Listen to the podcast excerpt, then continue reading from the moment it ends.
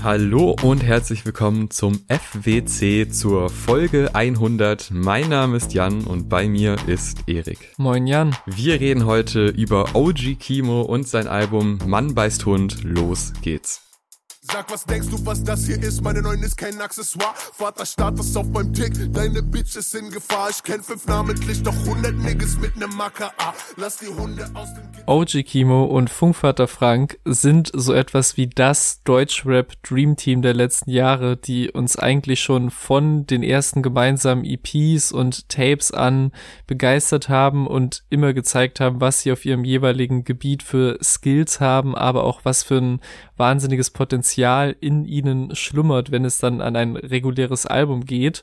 Und dementsprechend hoch war eigentlich schon der Szene-interne Hype und die Erwartungshaltung auf das Debütalbum Geist 2019, das dann mit seinen erzählerischen Konzepten, aber auch dem, was halt Kimo und Frankie nochmal draufgepackt haben im Vergleich zu allen Releases davor, sehr überzeugen konnte, war definitiv eines der stärksten Releases des Jahres. Und dennoch hat es, glaube ich, nicht ganz den, den Hunger gestillt nach noch mehr Musik der beiden, die man unbedingt braucht. Und deswegen gab es, glaube ich, auch seit 2019 in der Außenwahrnehmung gefühlt eine Pause, aber ich glaube, das war einfach Zeit, die genutzt wurde, um zu überlegen, wie macht man nach so einem epochalen Debütalbum wie Geist weiter. Und dieses Album kam jetzt nach mehreren Verschiebungen. Es trägt den Namen Mann beißt Hund und das Echo war eigentlich direkt jetzt in der ersten Release-Woche des Jahres. Das ist das Album des Jahres. Also ich glaube, ich habe wenige Rückmeldungen und Reviews und Tweets und Posts und whatever zu dem Thema gelesen, die nicht sich dessen sehr einig waren, dass es zumindest eines der wichtigsten des Jahres ist und das halt so kurz nach Beginn des Jahres und das auch so kurz nach Release. Und ich muss auch dazu sagen, jetzt unsere Aufnahme findet jetzt zwei Wochen nach Release des Albums statt, was eigentlich in dem normalen Zyklus, in dem so Alben rauskommen und auch aktuell einfach wieder von der Bildfläche verschwinden, schon relativ spät ist. Aber im Fall von den beiden und auch mit der Vorgeschichte von Geist habe ich das Gefühl, dass wir relativ früh diese Review aufnehmen und noch lange nicht alles entschlüsselt ist und entworren und alle Connections gemacht, die gemacht werden können auf diesem Album. Das vielleicht schon mal vorweg so ein bisschen. Aber wir versuchen es und dabei fangen wir an mit dem ersten Song. Genau, der heißt nämlich Anfang und allein in den ersten Sekunden passiert schon so viel, was man erstmal einordnen müsste. Ich habe es mal versucht. Es gibt quasi zwei Vorstellungsrunden und zwar einmal die außerhalb der klassischen Geschichte. Das ist dann sind die ersten Sekunden. Da werden quasi OG Kimo und Funkvater Frank vorgestellt und eine mhm. Art Erzählerperspektive. Da schon ein kleines Fragezeichen, aber wahrscheinlich schon. Ja. Und dann trifft die Nadel die Schallplatte und die wahre Story geht los. Und in dieser Story werden uns drei Charaktere vorgestellt, die uns jetzt das ganze Album über begleiten werden. Einmal Kimo selbst, der ist nämlich neu in der Siedlung, streift an einem Abend durch die Straßen und äh, ist angespannt, was man auch im Beat sehr schön hört, denn mhm. da ist so ein, ich sag mal, so eine Art äh, Streichergewitter, was die ganze mhm. Zeit so hin und her zuckt und das ist gerade zu Beginn sehr präsent wird dann immer weiter ergänzt durch andere Instrumente und rückt so ein bisschen in den Hintergrund, ist aber immer noch da. Und das beschreibt dieses angespannte Gefühl von ihm ganz gut, denn seine Stimmung hat ab und zu lockere Momente, weil er eben zwei neue Leute kennenlernt, die ihn auch vermeintlich offen annehmen, aber er bleibt halt skeptisch. Er weiß halt nicht, wie es in dieser Siedlung läuft. Mhm. Und er trifft zunächst auf Malik, der noch ein sehr, eine sehr große Rolle innerhalb dieses Albums spielt. Der fragt nämlich nach Feuer, ist ja 19 Jahre alt, zumindest laut Beschreibung von Kimo, ist aber auch jemand, der älter wirkt, und zwar deutlich älter. Mhm. Der hat einen Hund. Hund wird auch noch ganz oft Thema. Äh, ein Dobermann ist eben auch Raucher, seine Eltern aus Marokko und Mosambik und äh, ein eher dünner Junge, aber anscheinend mit einer relativ krassen Ausstrahlung äh, und ist eben auch Dealer, das wird auch noch wichtig. Der ruft dann innerhalb dieser Geschichte einen weiteren Freund an, und zwar Yasha, der dann auch auftaucht. Und das ist eigentlich auch schon ein gutes Beispiel für die Art und Weise, wie hier erzählt wird. Ja. Denn Kimo hat erstmal Angst ne, und sieht dann aber eine Silhouette in der Ferne und beschreibt das total lebhaft, wie diese Stimmung auf einmal spannender wird und er nicht genau weiß, okay, was hat der jetzt vor mit mir? Okay, der sieht eigentlich zu dünn aus, um mich jetzt auszurauben, hm. aber irgendwie ist er komisch und er ist immer so eine Mischung aus fasziniert, aber auch skeptisch. Und äh, Jascha ist eben dann dieser dünne Mann mit zerzausten Haaren, wohnt auch in der Siedlung, hat tote Augen, was ich auch eine sehr krasse Beschreibung finde, weil das sofort das Bild dieser Figur erweitert hat für mich. Aus Bosnien-Herzegowina, Vater vermeintlich Alkoholiker, was auch ganz schön ist, wie das eingeführt wird, denn es ist so eine, man sagt, der Vater mhm. ist Alkoholiker. Also es gibt viel so so Sachen, die anscheinend innerhalb dieser Siedlung beschrieben werden und erzählt werden und man muss sich so seine eigenen Schlüsse machen, was davon stimmt und was nicht. Mhm. Seine Interessen sind Kiffen, Saufen und Wetten, was auch die Figur sehr gut beschreibt, weil man ja wirklich gerade von Yasha zwar eine kleine Einführung bekommt, aber Malik wird deutlicher und klarer beschrieben, also mhm. ausführlicher. Und diese drei Figuren werden wir jetzt im Laufe dieses Albums immer weiter verfolgen, wobei aber auch nicht klar ist an manchen Stellen, wer jetzt wie viel in welcher Story drin ist. Also ja. ich habe manchmal das Gefühl, das verschwimmt ein bisschen gerade, was Kimo angeht, dass er ab und zu so kleine Stücke von ihm in den anderen Figuren auftauchen. Das kann man definitiv auch interpretieren. Mhm. Aber der Anfangstrack, der setzt erstmal das Setting ja. Und das Setting wird dann quasi auch in den zweiten Track weitergeführt, denn jetzt äh, wird ein Civic aufgemacht. Ja, ich finde auch der Anfangstrack ist halt ein sehr filmischer Einstieg, also vom Storytelling und der Einführung der Charaktere und diesem eigentlich gesamten filmmäßigen Konzept her, aber auch anhand dessen, wie ich mich beim ersten Mal hören gefühlt habe. Also eigentlich wie so ein bisschen, man sitzt im Film eines Lieblingsregie-Hauptdarsteller-Duos, auf das man sich ewig gefreut hat und ist jetzt ready, so jede Sekunde aufzusaugen und so die Wahrnehmungsantennen stehen so auf 10.000 und genau so eine Anspannung und auch Erwartungshaltung hatte ich halt hier, vor allem bei den ersten Klängen des Instrumentals, weil man weiß, Funkvater Frank kann so gut wie alles. Es könnten uns staubige, pure Sample Loops erwarten oder rumpelnde Boom Bap Drums oder halt der härteste Trap 808 Drop des Jahres. Und deswegen war es immer wieder sehr spannend mitzurätseln, welchen Weg so die Instrumente jetzt gehen werden. Und hier fängt es schon so an, dass sie sich für keinen dieser von mir prophezeiten Wege entschieden haben, sondern ja einen ersten Beat, der wirklich mit seinen Streichern wirklich eine heftige Grundlage für Kimo Storytelling legt und auch auf eine ganz unkonventionelle Art die Drums reinkommen lässt. Also auch mit dieser ich sag mal, sich auffächernden, nachhallenden Snare. Also Menschen, die Schlagzeug spielen, werden da einen besseren Begriff für haben. Und das ist alles schon ganz anders als erwartet, aber dadurch auch sehr erfrischend und natürlich auch auf einem atmosphärischen Level, wie man es halt von Frankie und Kimo kennt. Und ich finde es halt wirklich krass, wie er so das Kennenlernen-Szenario der Protagonisten so runterbetet mit halt wirklich so viel Details, dass man gar nicht weiß, wo man anfangen soll. Dann, dass auch direkt im ersten Bild, das er zeichnet, auch ein Hund vorkommt, was so die generelle Albenmetapher einführt, dass er auch den Wohnort von Malik nennt, also den zwölften Stock im siebten Block, was eine wichtige Info ist, anhand der man dann in späteren Songs einordnen kann, wann von welchem Charakter die Rede ist. Auch wo Karim und Yasha wohnen, wird quasi erwähnt und auch die toten Vögel werden erwähnt. Auch ein Motiv, was über das Album hinweg immer wieder wiederkehrt. Auch so Sounddetails wie das Summen des Handys, das so vom Sounddesign her fantastisch eingebaut wurde und auch diese finalen Streicheakkorde, die man ganz zum Schluss hört, schließen so den Song mhm. auch wieder ab, also wie das Ende eines Aktes von einem Theaterstück oder so. Und ich finde, das ist wirklich ein toller Song direkt, weil er halt diese Emotion wie diese Angst oder diesen Respekt vor einer möglichen Eskalation sehr detailliert und nachfühlbar macht, aber auch weil hier halt schon die Grundlagen gelegt werden für so gut wie alles, was kommt und auch einfach so von der Exposition her ganz smart Infos gedroppt werden, die man an diesem Zeitpunkt nur so am Rand wahrnimmt und denkt, ach, das gehört einfach dazu, aber später werden die halt sehr wichtig für die Deutung von manchen Tracks. Aber lustig, denn er labert zu viel. Auf der einen an und fragte mich, ein Laden willst du ziehen? Ich sagte ja. Er sagte mir, sein Name wäre Malik. Sein Vater aus Marokko, seine Mama aus Mosambik. Er stand auf Polo-Caps, rohe Faust, Gewalt und Marlboro Red. Afghan Hasch und Franzosen-Rap. Und es ist halt auch ein smarter Übergang aus diesem Kennenlernen direkt in die erste gemeinsame kriminelle Machenschaft mit dem Aufknacken eines Civics überzugehen. Und in dem finden sich dann auch die drei Protagonisten wieder im nächsten Song, Civic. Und das Instrumental dieses Songs ist dann wieder ganz anders. Also es bringt ordentlich Druck mit und ist vor allem so krass zerfasert in diese ganzen Breaks, die immer wieder alle paar Zeilen kommen. Mit diesem Einpart, mit den harten, düsteren Synthesizern, aber auch diesen eher triumphierenden Sample Breaks, die das immer wieder auflockern oder auch einmal so ein Rock-Gitarren-Sound vor diesem einen Drop. Also da ist allein auf Beat-Ebene wieder so viel los mit Frankies genialer Produktion, dass man allein darüber ewig sprechen könnte. Aber wie das dann quasi auch noch so mit Kimos Lines und Pausen zusammenspielt, ist sehr, sehr herrlich.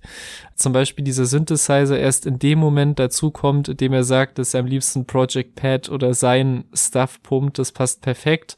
Und auch wieder äh, ja die Mann beißt Hund Metapher wird weitergeführt mit deine zwölf Männer bellen zwar, doch beißen nicht, die sich halt nicht nur hervorragend dann auf Tyson Schnitt reimt, sondern auch das erste Mal Mann und Hund quasi auf eine Ebene setzt und so den Mann als Beißenden in der Gleichung einführt. Und auch wird Karim hier auch mit seiner späteren Bezeichnung Magenta-Mann schon in Verbindung gesetzt, weil er im Auto Magenta, also die 500-Euro-Scheine zählt.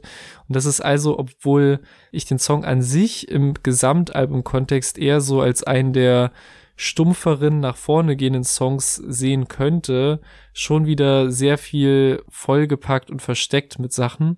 Aber das einzig kleine Haar in der Suppe, was ich gefunden habe, ist für mich die Doja Cat Referenz. Einfach weil das auf der zeitlichen Ebene nicht ganz passt, dass er halt damals mit seinen Bros im Civic gesessen hätte und von Doja Cat schwärmt.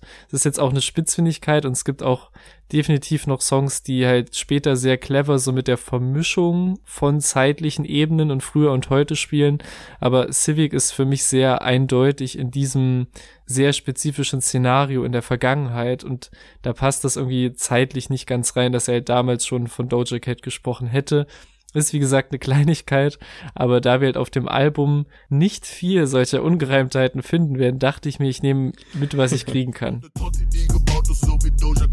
Ich brauche einen kleinen Kreis, ich brauche große Checks, ich brauche nur real nigga shit aus meinen Logitex. Am besten Project Pad oder meine Shit, ey. Ich slippe immer noch ein Nigga aus dem Gleichgewicht, ey. Ja, ist eigentlich ein spannender Punkt. Äh, ich finde trotzdem irgendwie die Line unterhaltsam, weil sie an der Stelle so gut funktioniert. Ja, voll. Ich finde eh, dass dieser Track, also klar, der geht durchgängig gut nach vorne, aber gerade so die Einführung in die zweite Strophe, was da auf der Beat-Ebene und auch die Konstellation aus Beat und Rap wie das harmoniert und wie das Spannung aufbaut und wie das einzelne Momente und aber auch kleine Pausen und so Mini-Erholungen einfügt in dieses Soundbild. Das finde ich sehr stark und das bei so einem harten Track, der nach vorne geht.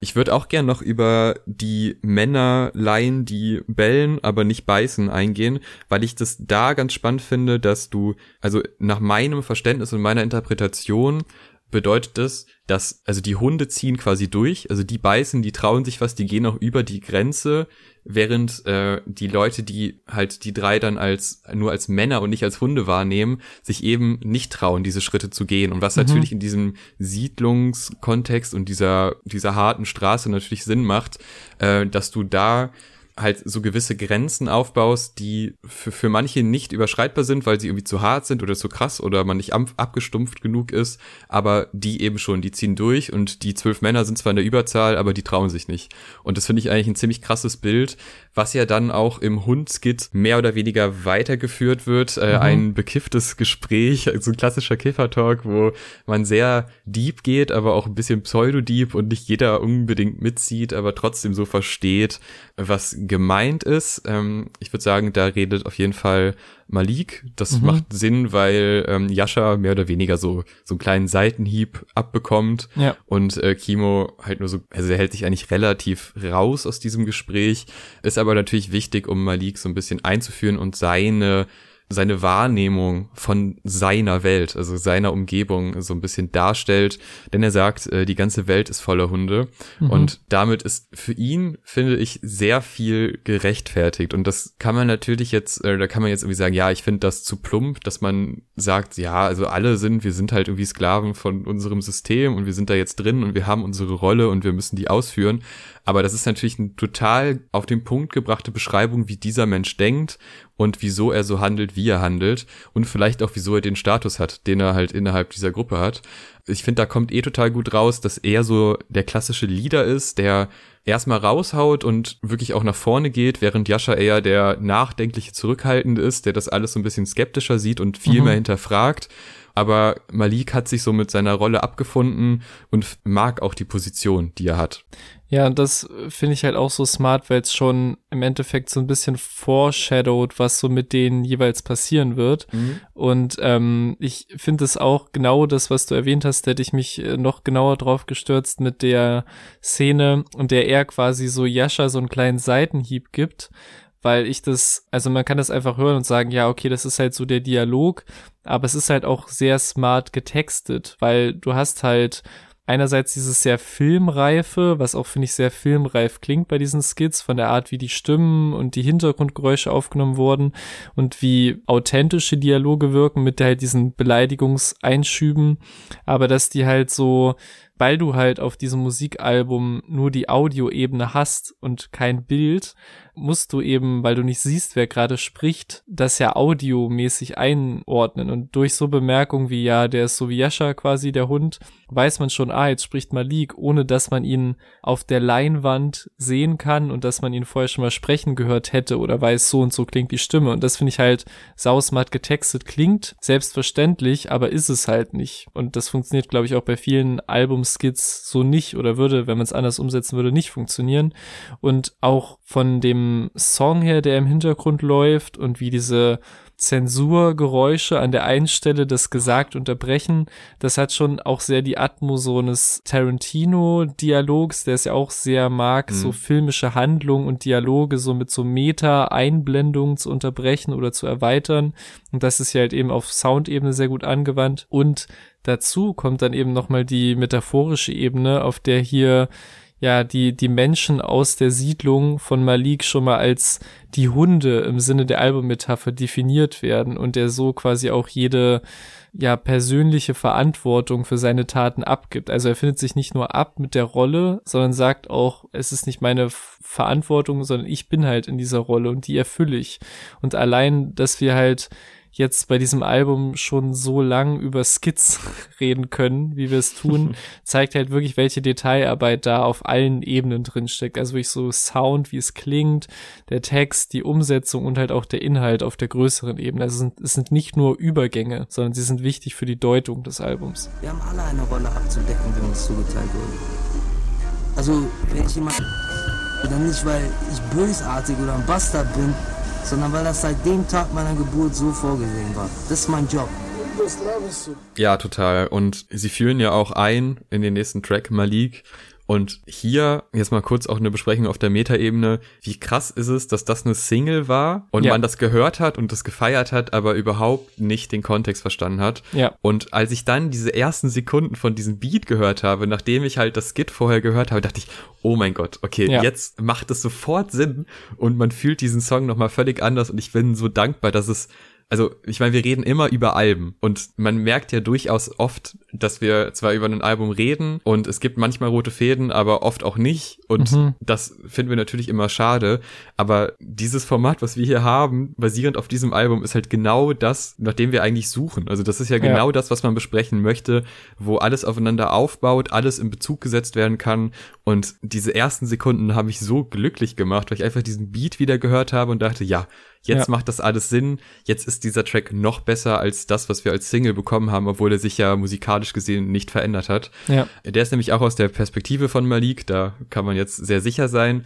Und was ich hier sehr spannend finde, ist, dass er quasi die Hunde aus dem Gitter lässt dieses Jahr und die Hunde freilässt. Also, dass er hat die Macht über mhm. eben diese Menschen innerhalb dieser Siedlung und er hat jetzt vor, quasi den großen, den, den großen Angriff zu starten. Also mhm. er fühlt sich jetzt bereit, er hat jetzt die Position, jetzt geht's halt aus seiner Perspektive los. Ne? Du hast vorher dieses kleine, wir haben den Civic geklaut, das war, ein, war bestimmt auch ein krasser Moment, aber dieser Track klingt für mich nach etwas noch Größerem und zeigt aber auf der anderen Seite auch diesen, diesen leichten Wahn und auch diesen Hang zu Verschwörungen, dass er dann denkt, dass Satelliten über seinem Haus kreisen, was einmal zeigt, dass er quasi beobachtet werden kann. Das kann ja durchaus sein, äh, ja. von Polizei oder was auch immer. Aber das hat halt natürlich so ein so ein Fokus auf sich selber und der Glaube, dass man so wichtig ist, dass quasi Satelliten um sein eigenes Haus kreisen, weil man halt so gefährlich ist und gleichzeitig so viel Macht hat. Und das beschreibt einfach diese Figur so geil und man fühlt so mit und das hat wirklich was Filmisches und gleichzeitig auch ein bisschen was von einem Hörspiel, dadurch, dass so viele Momente auch kommentierend sind, was Frankie einfach mit den Beats macht, wie er das Gesagte von Kimo kommentiert und wie auch der halt diese Pausen lässt, dass Frankie was kommentieren kann. Mhm. Dieses Zusammenspiel, das funktioniert auf allen Tracks wunderbar. Und wir haben auch noch die Vögel. Mhm. Äh, das ist ja eh das wiederholende Bild. Und hier sind nämlich die toten Vögel, die aus der Luft fallen. Das ist jetzt vielleicht noch nicht so ganz deutlich, was damit gemeint ist, wird aber später nochmal klarer. Aber auch gleichzeitig zeigt es so ein bisschen, wenn wir bei diesen, bei diesen Tierbildern sind, dieses starke, schwache. Also die, die Vögel, die fallen aus der Luft, ne? Das, das Chaos ist zu groß, man, man wird dem Druck irgendwie hält man nicht mehr stand. Mhm. Das kommt, finde ich, da in dem Moment auch schon raus, wird aber später nochmal sehr beeindruckend ausgeführt. Aber ich finde es gut, dass man solche Bilder nicht einfach irgendwann einbaut, sondern dass man die immer wieder andeutet. Selbst im ersten Track hat er Krähenhände. Also ja. das haben wir eben gar nicht erwähnt, aber auch das fand ich so stark. Das ist eh eine schöne Formulierung, aber es hat halt auch noch Bedeutung innerhalb ja. dieses Kontexts. Ja, bei Malik, dem Song, finde ich auch den Single-Aspekt mit Abstand am krassesten. Also, dass wir den halt wirklich Ende 2020 als erste Single bekommen haben und ich ihn halt damals losgelöst von einem Gedanken an dieses Album sehr gefeiert habe. Also wirklich so vom Beat, der sich eigentlich von vielem abhebt, was die beiden davor gemacht haben. Auch von diesem unfassbar heftigen Video und der ganzen visuellen Arbeit von 27 Bucks, die in dem Album steckt. Und jetzt haben wir halt den Albumkontext und checken, was es mit dem Song auf sich hat. Also was es erstmal sowieso mit dem Namen Malik auf sich hat, warum die toten Vögel aus der Luft fallen, die auch im Video damals schon so episch in Szene gesetzt wurden mit diesen Performance-Shots von Kimo vor diesen Vögeln und auch im Video, warum Malik im Video seinen Kopf ins Wasser hält und als Kimo wieder auftaucht, eben weil alle Charaktere dieses Albums Teile von Kimo selbst enthalten, laut eigener Aussage. Und dass wir halt diese ganzen Ansätze, die jetzt so zentral sind für die Deutung dieses Albums, schon vor über einem Jahr angeteased und unter die Nase gerieben bekommen haben, spricht wirklich einfach dafür, wie viel Konzept und auch langfristige Konzeptarbeit da dahinter steckt. Und das ist halt wirklich beeindruckend. Und ähm, ja, zwei Details, auf die ich auch nochmal genauer eingehen will, sind zum einen der Moment, in der Beat so richtig richtig droppt, auf den ich bis heute im positiven Sinne nicht mhm. klarkomme. Also wie krass bei diesem äh, Frag nach mir, ich bin ein Goon, auf dem Wort Goon der Beat losbricht, ist perfekt. Kreisen über meinem Haus, frag nach mir, ich bin ein Goon. Oh, vor der 110 wie ein Cartoon. Ich hab keine Pussyboys in meinem Platoon.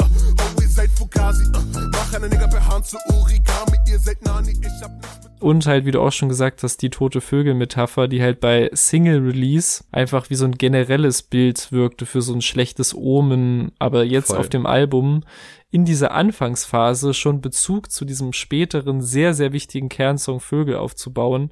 Das ist halt nicht nur eine schlaue Verbindung, sondern zeigt auch so, wie gut das Album und seine Tracklist zu diesem Zeitpunkt jetzt durchgeplant und durchgetaktet sind. Und das fällt auch auf dem nächsten Song Big Boy auf, der für mich, wie eben schon bei Civic gesagt, erstmal ein wahnsinnig brachialer Brecher war, mit diesem übertrieben bedrohlichen Beat, der wirklich kaum mit etwas im Deutschrap vergleichbar ist und bei dem ich am Anfang echt kurz mit mir gehadert habe, ob der mir nicht zu hart ist. Also es ist definitiv keine, keine leichte Kost, die man hier bekommt. Eine Assoziation, die ich aber mit dem Beat hatte, war aus irgendeinem Grund Yonkers von Tyler the Creator, natürlich nicht von den Drums her, sondern von diesem höheren Synthesizer, der sich hier durch den ganzen mhm. Song zieht und bei Yonkers durch die Hook. Klingen etwas ähnlich, aber die Assoziation kam mir tatsächlich nur an einer Stelle, die auch wieder ein schönes kleines Detail ist, nämlich ist die Melodie, die hier gespielt wird, eigentlich konstant immer die gleiche und nur ein einziges Mal wird sie während einer Line von Kimo gegen Anfang des Songs anders gechoppt oder variiert und in dieser einen Variation, in der es ein bisschen anders versetzt ist, kam mir dann der Geistesblitz, woran es mich die ganze Zeit leicht erinnert hat, nämlich so die Melodie aus Yonkers. Cops in meinem Heckfenster, der Black Panther. Vermummt wie ein IS-Camper, Sluggy, gib mir Neck wie ein Petspender. Ich halt die Wumme raus und schieß kollateral. Sag die Jungs, ich kann nicht zielen, wenn ich fahr, denn ich bin Rechtshänder.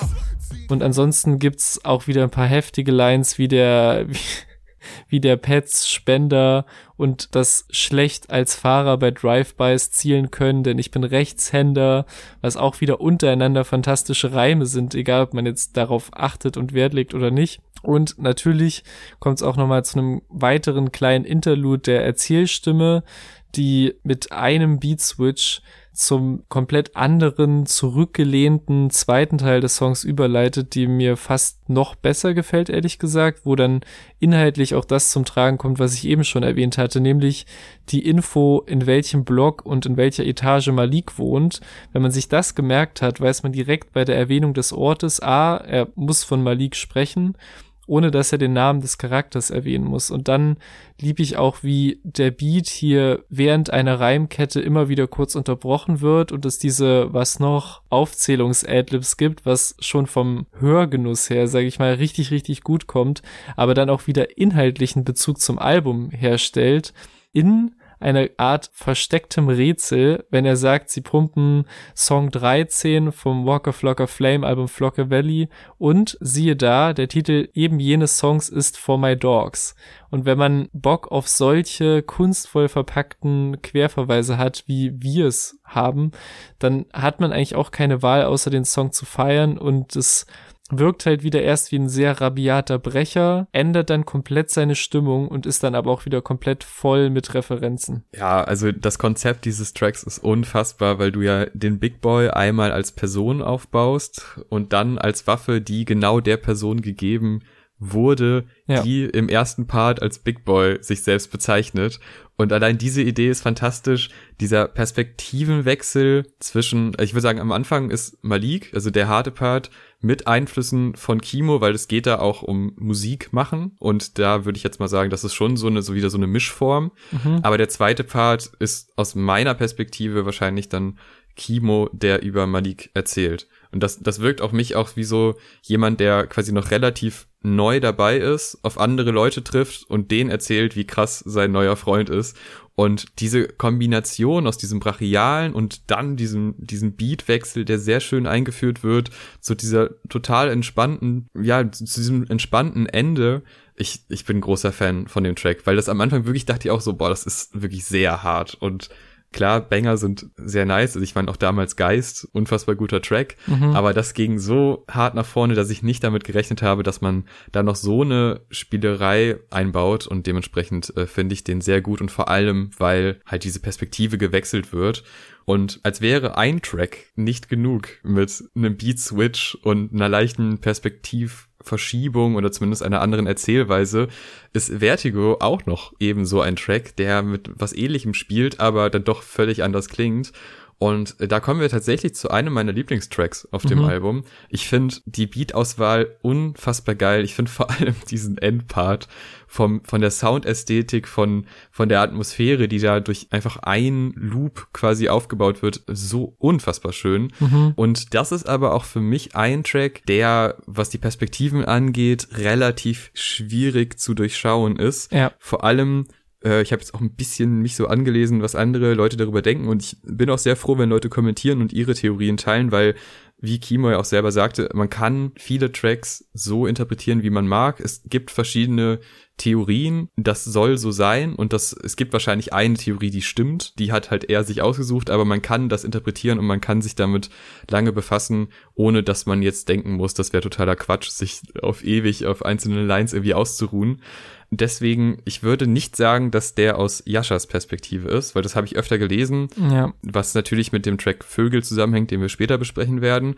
Aber mir kommt es in dem Fall nicht so vor. Und das ist ein spannendes Bild, denn Ähm, hier wird nämlich auch quasi auf einem, auf einem Hochhaus, also wieder diese, dieses Vogelding mit Springen, entweder fällst du oder du fliegst. Das sind Mhm. die zwei Wege. Wenn du fällst, stirbst du. Wenn du fliegst, schaffst du es hoch oder raus oder was auch immer. Ja. Ähm, raus würde ich in dem Fall nicht sagen, denn ich habe das Gefühl, hier wird ja auch von einem Coup quasi geredet, also irgendeiner Aktion, die viel potenziell Geld bringt. Das klingt für mich so, als wäre es auch aus Maliks Perspektive und er hat etwas vor, was entweder richtig schief geht und dann, dann passieren schlimme Dinge oder er schafft es und dann hat er ein Standing innerhalb dieser Siedlung, das noch mal krasser ist und dann ist er quasi wirklich ganz oben, sei es jetzt finanziell oder vom Standing, vom Ansehen, was auch immer. Aber er ist halt an diesem Punkt und er hat lange darauf hingearbeitet und hat sich quasi seine Leute gesucht, äh, seine Hunde, wie auch immer, und ist eben an diesem Punkt. Und dann ist natürlich die Frage, was ist mit dem zweiten Part? Also spricht er da mit sich selber oder hat er Leute um sich rum, die auf ihn einreden und ihm nochmal den letzten Mut zu sprechen? Das wäre jetzt meine Theorie und äh, da, da kann man aber auch gerne widersprechen. Ich möchte aber noch auf ganz viele andere Dinge eingehen. Ja. Ich finde, als Mama mich zwischen Karnivoren stillte, was ist das bitte für eine geile Line? Also ich habe Karnivoren sel sehr, sehr selten im Deutschrap gehört und das sollte öfter verwendet werden. Ich finde Sehr selten. Ich finde es wirklich ein unfassbar geiles Wort. Es sind äh, Fleischfresser. Ich finde auch, dass Kimo sehr schön Referenzen findet auf alte Tracks. Also wenn er Skillset sagt und im Hintergrund läuft ZZZ, Ja. man hat sofort wieder eine Anspielung auf was Altes und es ist so, nicht nur das Album ist in sich geschlossen, sondern das ganze Kimo-Universum ist in sich geschlossen. Ja. Und was ich auch auf der Soundebene, und da sind wir wieder bei dem Filmischen, sehr krass finde, ist die Lache bei Grinsen und Bringen sich um. Ja. Also, boah, da hat man richtig Gänsehaut, wenn man diese Lache hört im Kontext mit der Lion. Ja. Das ist super gut eingebaut. Und ja, wenn es dann halt in diesen letzten Part geht und äh, ne, man ist diese, diese Zusprüche, Mhm. da gerade bei dem Übergang zum, also ne, zwischen den zwei Beats ist ja noch so ein kleiner Übergang, wahnsinnig gut, unfassbar geil. Und auch äh, wenn er dann predigt oben, das ist, sind einfach ganz, ganz tolle Bilder. Und bevor ich jetzt hier nicht mehr aufhöre, komm, erzähl du weiter. Wieso ist dieser Track unfassbar geil? Ja, gehe ich auf jeden Fall voll mit dir mit. Ich äh, muss jetzt echt überlegen, was du noch nicht so angeschnitten hast, ähm, weil es, es gibt halt auch wirklich einfach viel zu nennen. Also ich fange vielleicht erstmal mit der instrumentalen Ebene an. Also ich finde wirklich diese Beat-Switches und die Flow-Wechsel und alles, was da passiert, ist halt krass, aber halt auch diese so allein schon so vom Einstieg und Aufbau des Beats her, bis sich so alle Elemente zusammengesetzt haben, darauf komme ich schon gar nicht klar. Also allein was dieses Gebilde aus Kick und Bass von Frankie da macht, ist so viel krasser als boah, der hat eine heftige 808 gepickt, sondern das klingt wie so ein Ja. lebendiges, pulsierendes Etwas, das den Song so krank nach vorne schiebt. Und wirklich, ich, ne, also wir steigern uns hier viel rein, aber ich übertreibe nicht, wenn ich sage, dass allein dieses eine Element des ersten Beats schon reicht, so, dass ich nicht klarkomme, wie man sowas überhaupt produziert bekommt. Ich wurde groß unter Wilden, Boden voll Patronenhülsen.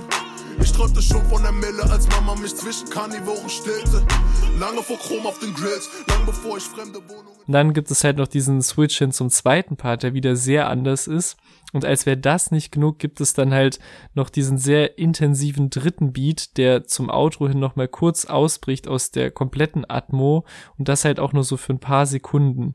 Und all das passiert halt auch in nur zweieinhalb Minuten. Also all das, was Jan jetzt schon erwähnt hat und was ich jetzt noch erwähne, ist in diesem kurzen Zeitraum und das sind halt auch nicht nur so fancy Produktions-Skill-Angeberei-Sachen, sonst wird auch immer von der Handlung her total gestützt so. Und es gibt auch immer wieder Bezüge zu dem Hundeüberthema mit der Formulierung wie Welt voller Rüden oder dem Rudel oder gibt es einen Himmel für einen Hund. Und das ist halt auch so, im Endeffekt eine Art Foreshadowing, die auch in dem Song wieder drin ist, oder eine Erklärung für den Song Vögel. Und in der Sekunde, in der ich halt gerafft habe, dass die beiden Songs verbunden sind, hat sich mir die ganze Welt und dieser Song noch mal ein Level mehr entschlossen, weil ich habe ehrlich gesagt mir nicht immer Gedanken drum gemacht, aus wessen Perspektive wird das jetzt erzählt, außer bei den Songs, wo es eindeutig ist. Aber es verschwimmt halt sehr doll, aber ich würde auf jeden Fall schon den Bezug zu Yasha nehmen bei dem Song, weil es steht schon hier jemand auf dem Hochhaus und leidet halt auch unter dieser titelgebenden Höhenangst, dem Vertigo und es wird auch hier ja schon mit der Line, die du erwähnt hast, auch wirklich mit diesem krassen Lachen äh, Suizid thematisiert und deswegen sehe ich da schon auf jeden Fall den Bezug zu Yasha und halt auch, dass halt diese Fliegen- oder Fallen-Metapher so thematisiert wird und das finde ich halt krass, dass man allein diesen Versuch, wie man es aus der Siedlung heraus schafft, schon so vielfältig interpretieren kann. Also ich habe zum Beispiel noch nicht einmal den Gedanken gehabt, den du jetzt hattest mit, es wird ein Coup geplant und der kann ihn vielleicht auf andere Ebene aus der Siedlung rausbringen. Und das finde ich halt wirklich sehr krass. Und für mich liegt halt vor allem diese Yasha-Interpretation näher, weil halt dieser Outro-Part so krass geschrieben wurde und das, was du, was du so als Zurufe interpretiert hast, sind für mich so ist so die innere Perspektive oder so ein innerer Dialog der Person, die diesen Sprung schon lange mit sich herumträgt und diesen Plan. Also Ne, also irgendwie so eine innere Stimme, die halt so sagt, ja, was soll schon schief gehen, wenn du fliegst, weil du wirst auf jeden Fall fliegen und hier rauskommen und du bist nicht wie all die anderen Vögel, die hier gestorben sind, du bist anders. Und das finde ich halt, sehe ich weniger als Zurufe, sondern mehr wie so ein besorgniserregender innerer Dialog. Und wir kommen ja auf jeden Fall auf diese ganze Vogelmetapher und Thematik auch später nochmal zu sprechen. Aber ich finde es auch hier wieder krass, wie dieser innere Dialog, der es für mich ist, auch wieder von der Erzählerstimme gecrashed wird, die sagt, ich sehe tote Vogel und dem Ganzen dann gleich wieder sagt, also egal wie man es interpretiert, es wird keinen guten Ausgang geben.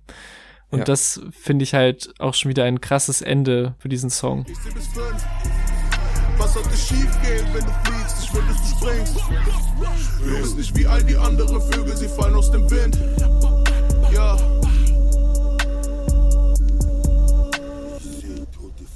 Ja, also ich habe da so viel Gedanken noch zu.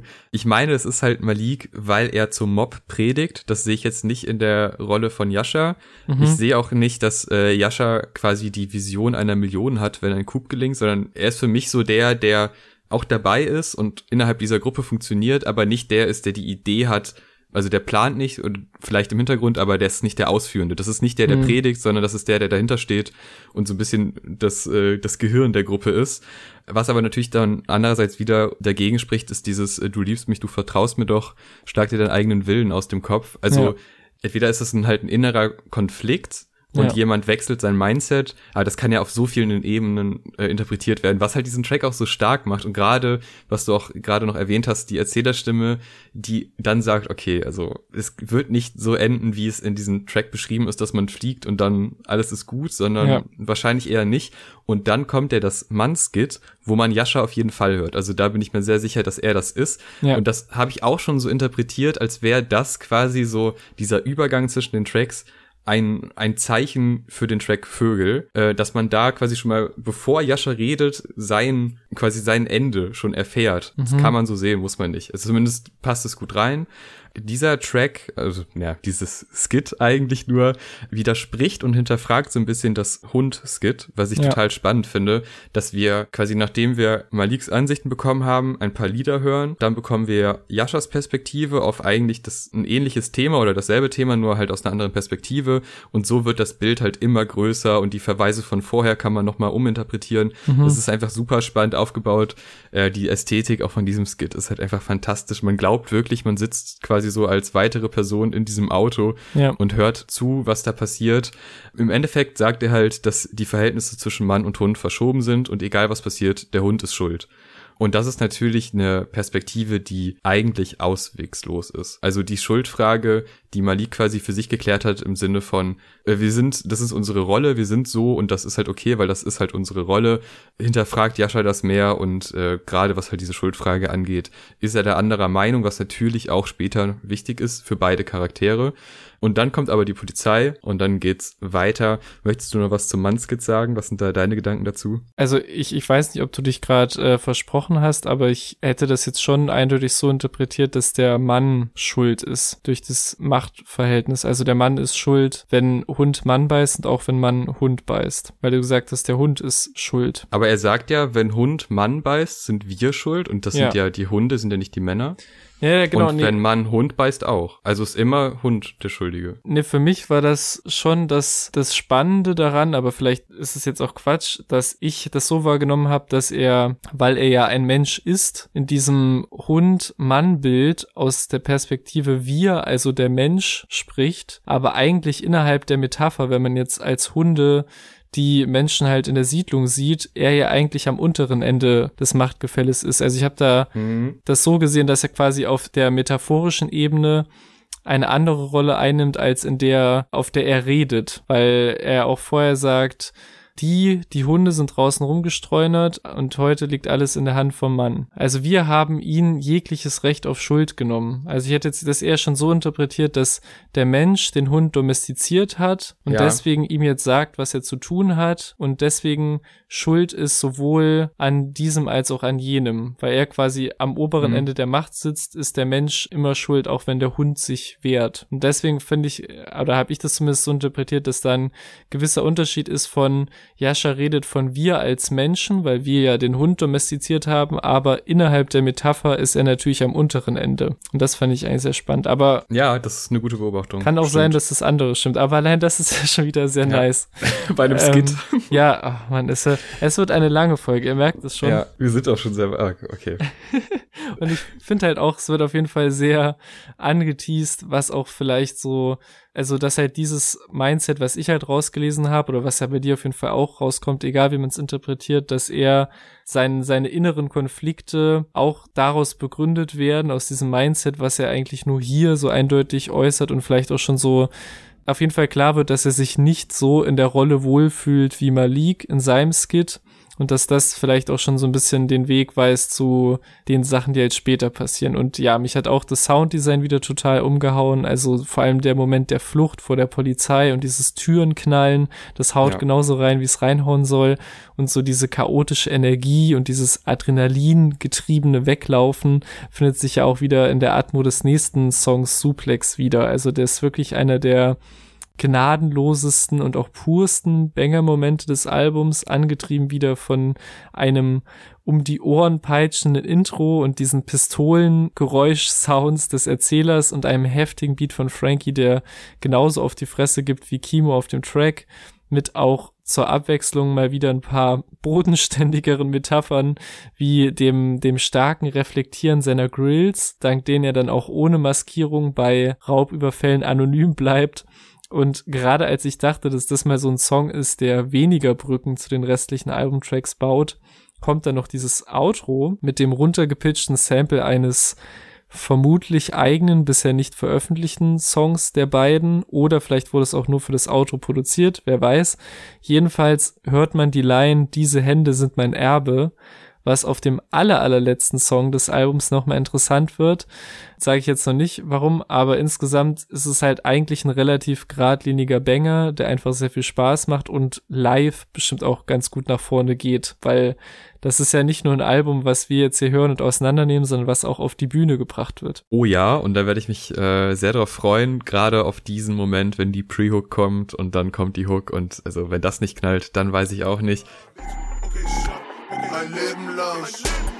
Ohne meine Keeper ist ein Leben lang. Ja, ja, ein Leben lang. Ohne meine Keeper ist ein Leben lang. Das ist für mich auch der beste Banger auf dem Album. Also du hast ja wirklich, obwohl wir schon lange nicht mehr wirklich auf Konzerten waren, hast du sofort ein Konzert vor Augen und weißt genau, in welchen Momenten was abgeht und dass das einfach tolle Momente werden. Auch hier Daimajin, wieder eine Anspielung auf alte Projekte, finde ich äh, auch einfach, ich meine, das ist ja auch nur so ein Dropping, was ab und zu mal passiert, aber ich freue mich einfach, wenn, wenn halt so Querverweise stattfinden und man sie dann erkennt.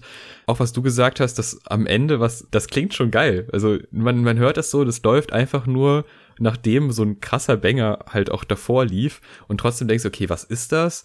Was hat das zu bedeuten? Ist, kenne ich diesen Track einfach nicht oder ist der noch nicht veröffentlicht? Und ich fand es einfach sehr spannend, wie das eingebaut wurde. Und es ist auch wichtig, dass zwischen diesem wirklich nahezu perfekten Banger eine Brücke geschaffen wird zu ganz unerwarteten Sounds, auf 2009. Da muss ich sagen, ich habe damit nicht gerechnet. Dass wir so eine Soundebene erreichen, habe ich wirklich nicht gedacht. Das ist ja fast schon ein Ruhemoment.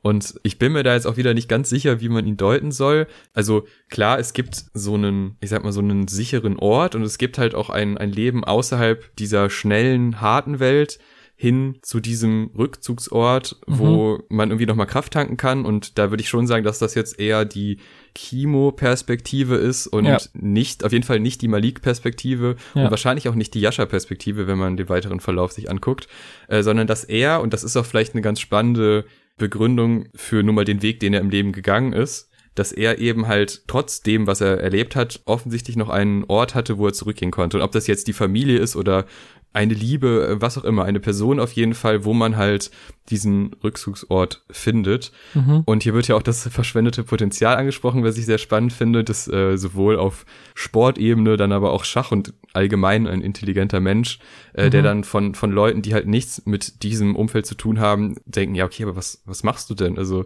ne, du hast doch Potenzial, du bist doch ein kluger Mensch, äh, was wird das dir? Aber das ist jetzt, das klingt nicht so wirklich vorwurfsvoll, sondern das wird einfach mal so angesprochen und man kann sich seine Gedanken dazu machen und er macht es ja anscheinend auch innerhalb dieser Geschichte, aber das ist halt gerade auf der musikalischen Ebene unfassbar, was da wieder passiert. Ja. Also bei Sport oder dann irgendwie Basketball und du hörst es halt einfach. Es ist, es ist ganz toll. Das macht einfach wahnsinnig Spaß, das zu hören, was beide da machen und dass man sich auch traut, auf diesem Album wegzugehen von dem, also klar, Geist war auch sehr facettenreich, aber das, was wir vorher gehört haben, war zumindest noch in gewisser Weise vergleichbar, auch wenn es wieder eine ganz andere Soundästhetik war. Aber so ein, so ein Banger auf Geist und hier, die sind thematisch anders, aber das sind halt beides einfach harte Beats und harter Rap. Aber sowas wie die Momente jetzt und die auch noch kommen werden, das habe ich Ja. einfach nicht erwartet und das zeigt nochmal eine weitere Facette eines so facettenreichen Künstlers, aber auch eines sehr facettenreichen Produzentens.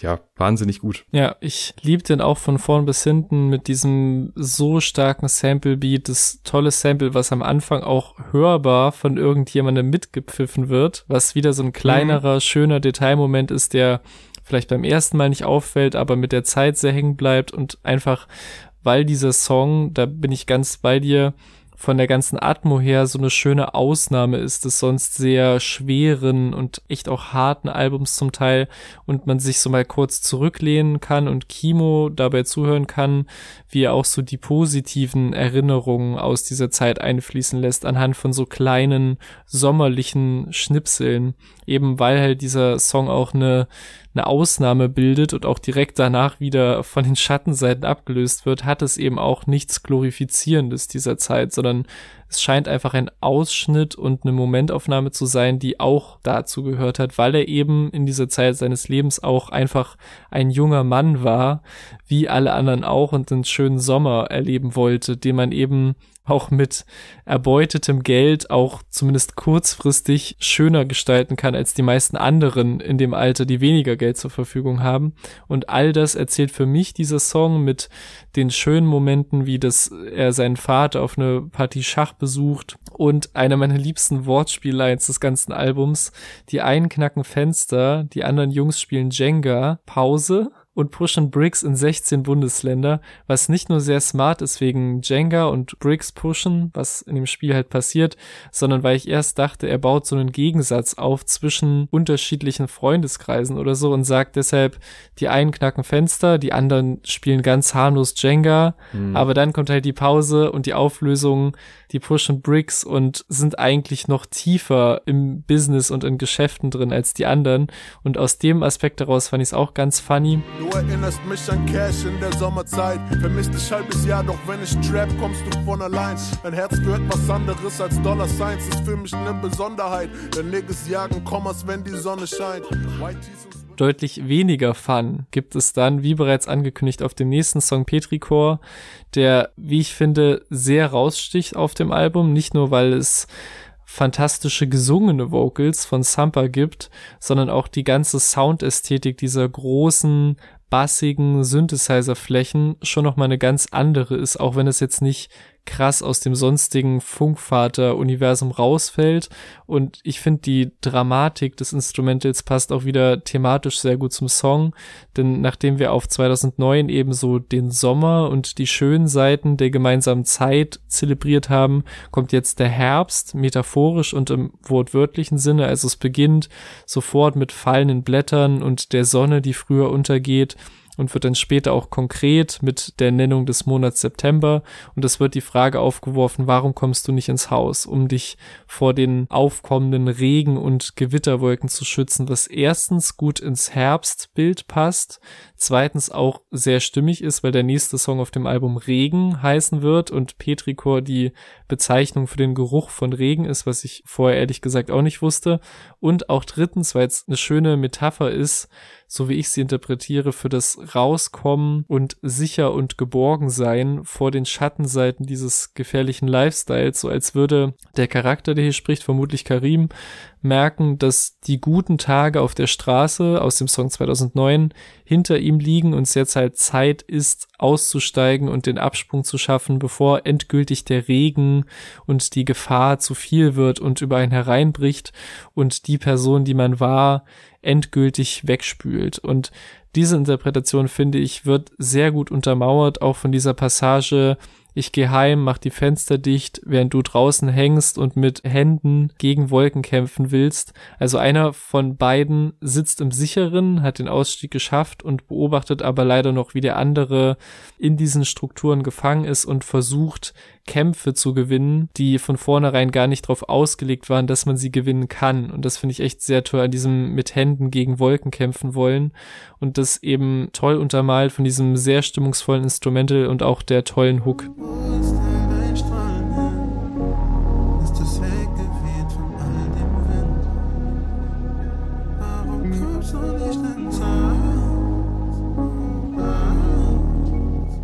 Ja, total. Also 2009 zeigt uns, wo es Wohlfühlorte gibt, wie ein anderes Leben aussehen kann und wie man auch quasi noch die Chance hat, auszusteigen. Und Petrikor ist dann halt der Moment, wo es Zeit wird, auszusteigen. Und da trennen sich halt dann die Wege ganz offensichtlich, denn der eine geht ins Haus, der andere ist draußen und gerade auch dieses Gewitter ziehen auf. Also das ist ja auch ein Bild, damit kann jeder was anfangen, denn ja. du siehst es schon, du weißt, es kommt und jetzt ist die Frage, wie handelst du? Also gehst du rein oder bleibst du draußen und probierst es weiter?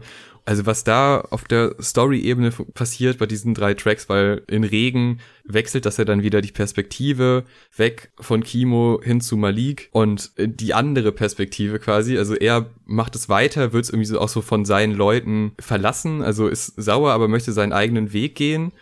Und äh, das, das finde ich unfassbar spannend, wie das aufgebaut ist, wie er weiter den Euroschein jagt und wie er auch selber sagt, ich bin der älteste junge Mann der Welt, was ja ein Verweis quasi auf das ist, was Kimo ganz am Anfang sagt, wo er sagt, ja, der ist 19, aber er sieht viel älter aus. Mhm. Äh, super, super schön, einfach nochmal, das ist ja nicht mal, es ist einfach nur so ein Querverweis innerhalb des Albums, aber da stimmen sich quasi beide gegenseitig zu, so die Selbsteinschätzung, aber auch die Einschätzung ganz zu Beginn, so der erste Eindruck, mhm. der dann offensichtlich gestimmt hat. Und was ich hier auch spannend finde, ist das äh, quasi vom Hund zum Wolf, weil er, er nennt sich dann ja Wolf an einer mhm. Stelle. Und das ist für mich so ein bisschen dieses Einzelgänger-Ding. Also mhm. Hund noch im Rudel und Wolf so, so der einsame Wolf, der seine Runden noch zieht, der zwar stark ist, aber halt eben alleine unfassbar geil. Diese, diese drei Tracks aufeinander, die erzählen so viel über die Charaktere, über die ja. Möglichkeiten und über die Mindsets, dass du so einen gemeinsamen Moment hast, eben halt in diesem Auto, da passieren Dinge und dann hast du aber den Moment, wo einfach die Stimmung kippt und manche Leute checken's und manche eben nicht. Und mhm. das ist, kann natürlich auch ein individuelles Ding sein, wie du es halt wahrnimmst. Also du hast ja einfach verschiedene Perspektiven und aus der Regenperspektive, also aus Maliks Perspektive, macht er ja einfach das weiter, was er immer gemacht hat und das hat vorher auch funktioniert. Aber durch diese, ja, diese Aufspaltung bekommst du halt quasi auch Möglichkeiten, welchen Weg du jetzt noch mitgehst. Mhm. Und die werden halt auch in den nächsten Tracks noch weitergeführt. Ja, die Idee ist so fantastisch. Das macht einfach immer noch wahnsinnig Spaß. Also jeder einzelne Track fügt nochmal was hinzu, was du vorher etabliert bekommen hast, aber nicht ausgeführt bekommen hast. Und das mhm. ist einfach grandios. Finde ich krass, weil ich habe tatsächlich, also es macht total Sinn, was du sagst, es ergibt total Sinn, aber ich habe den noch nie, also Regen noch nie aus der Malik-Perspektive gesehen weil eben auch Kimo, also der, der Rapper Kimo, auf dem Song sagt, dass er nichts braucht außer ein Dach über dem Kopf und ich deswegen ihn eher in der Perspektive gesehen habe von dem, mhm. der drin sitzt. Aber es stimmt, es verschwimmt ja sowieso eigentlich immer so die Grenzen. Aber deswegen, das hat mir total jetzt auch mit dieser Wolf-Line und so habe ich noch gar nicht drüber nachgedacht. Das hat total viel gerade gebracht, dass du das gesagt hast. Deswegen kann ich jetzt gar nicht mehr so viel dazu sagen, weil es hat einfach gerade nochmal komplett die Perspektive auf den Song geschiftet, aber vielleicht auf, äh, auf instrumentaler Ebene auch wieder ein krasser Song, weil er halt nur, auch wieder nur so Beispiel für die Songs ist, die halt nur so knapp zweieinhalb Minuten lang sind, aber die sich halt so voller und epischer anfühlen als die eigentliche Länge. Auch weil halt Kimos Pen Game wieder krass ist, also mit dem ältesten jungen Mann der Welt, hast du schon gesagt, aber auch ich lebe jeden neuen Tag denselben und begehe jede Nacht Sünde, ist eine krasse Gegenüberstellung. Und auch diese ganzen Spielereien, wie das Weglassen des Wortes schuldig in der Bankiersline, wo da nur so ein Atmer von ihm bleibt, oder der Übergang, wenn es in die letzte Hook geht und er dreimal das Wort dann sagt und dementsprechend auch so die Kick dreimal in diesem Rhythmus kommt und vor allem auch ist jetzt sehr spitz, finde ich, aber ein einziges Mal in diesem Song eine einzige Clap zu hören ist, anstatt dieses Stick-Sounds, der ansonsten als Snare dient. Und das ist halt auch wieder so ein kleiner, aber feiner Funkvater Frank-Moment, der halt ständig auf dem Album Sounds variiert, auch wenn es nur einmalig oder für ein paar Sekunden ist. Tag und red im Schlaf, hau ich jage schon mein Leben lang die Gegenwart. Ich brauch nicht mal mein Mob zurück. Ich brauch nur ein Dach über dem Kopf, man lebt, denn wenn es regnet, dann, dann, dann regnet's richtig. Ich sitze in der Küche nachts und zähle meinen Lichtblick. Sie lässt mich jeden Abend im Glauben, ich sei glücklich. Also für mich auch der nächste tolle Song, wo du jetzt nochmal total viel zu meiner Perspektive beigetragen hast. Aber ich muss auch sagen, ich bin mit der Deutung da generell noch nicht an einem finalen Punkt. Also auch wer in dem Fall sie ist, die in der Hook erwähnt wird und die ihn im Glauben lässt, er sei glücklich. Das habe ich auch noch nicht final mit mir geklärt, aber das ist ja auch so ein bisschen der, der Reiz des Albums, dass man, wie gesagt, zwei Wochen nach Release noch lang nicht alles entschlüsselt und verbunden hat. Etwas weniger zu entschlüsseln gibt es meiner Meinung nach zumindest auf dem nächsten Song Sandmann, der wieder ein wahnsinnig brachialer, nach vorne gehender Track ist, ein Representer mit dem AKA und damit vermutlich auch aus der Perspektive von Malik, dem Sandmann. Also der Text ist voller Raub, Gewalt, Geld erbeuten und ausgeben und der Song lebt zum einen natürlich von einem der crazysten Produktionen des Albums, aber natürlich auch der wahnsinnig aggressiven Attitude von Kimo auf dem Song, der hier wirklich krass reingebrettert kommt und auch Adlibs droppt wie dieses Hur gegen Ende seines Parts, die in der Form auch selten so aggressiv von ihm verwendet werden. Also wenn man so will, kann man auch allein am Unterschied der Vortragsweise merken, dass hier andere Charakter am Werk sind. Mein Lieblingsbild ist die Keith Haring Line. Er ist ein Künstler, der sehr prominent mit Umrissen von Figuren arbeitet und Kimo benutzt das eigentlich schon sehr häufig verwendete Kreide um Leichen an Tatortenbild, um hier quasi so die Parallelen zu den Werken von ihm zu ziehen. Und ich finde es auch spannend, wie es Frankie hier gelingt, dieses eigentlich recht anstrengende Instrumente auch wieder mit so kleinen Breaks immer aufzulockern, die vermutlich aus dem gleichen Track gesampelt wurden, aber kurzzeitig für eine ganz andere Atmo sorgen. Und das ist für mich auch wieder ein Beispiel für das nicht nur toll gepickte, sondern auch smarte Sampling auf dem Album. Ich mache Summe, geb es aus und mach es back, oh. Ich bin in der Trap, oh. Haus verliert ihren Ehering. Ich red nie, ho, ich brauche Dysphonie-Training. Nigger kommt und macht auf Intensivsträfling. Okay, wo sein Körper war, ist jetzt ein Keith Haring. Ja, ich finde, bei dem ist es tatsächlich so der Track, der mich am wenigsten hypt von den Bangern. Ich finde mhm. den auch immer noch wunderbar und der passt gut rein und vor allem ist ja hier auch Sandmann und Magentamann, was ja auch nicht ganz unwichtig ist, dieses dieses Superhelden-Du aus Malik und Kimo, das wird ja hier auch nochmal erwähnt und das ist durchaus wichtig, auch nochmal für den Track Töle. Also der hat schon seine Daseinsberechtigung, auf jeden ja. Fall. Und ist auch immer noch ein guter Banger, aber ich finde zum Beispiel, die Hook ist cool, aber jetzt jetzt nicht so richtig hypend. Also dieses Sandmann kommt, das, das hat schon irgendwas Ansteckendes, aber das ist so ein bisschen sehr langsam im Verhältnis zu diesem dann doch sehr brachial schnellen Beat. Und hier verschwimmt natürlich auch ein weiteres Mal die Perspektiven. Also klar, Frankie wird erwähnt. So gesehen ist es jetzt nicht rein Malik. Äh, aber trotzdem das Weltbild von äh, die Welt voller Hunde wird hier auch sehr oft in den sehr klaren Prinzipien aufgebaut, also die, die man von Malik meistens hört.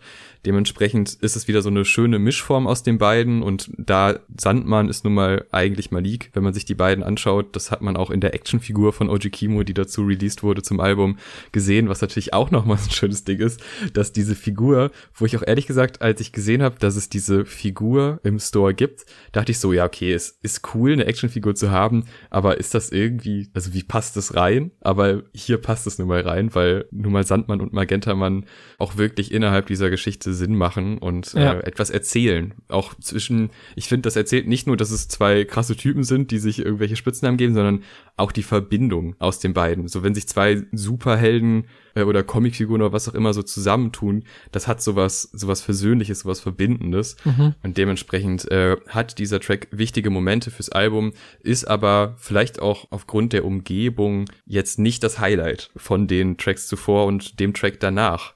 Ein Track, den wir schon sehr, sehr oft jetzt hier erwähnt haben, der Track Vögel. Möchtest du anfangen?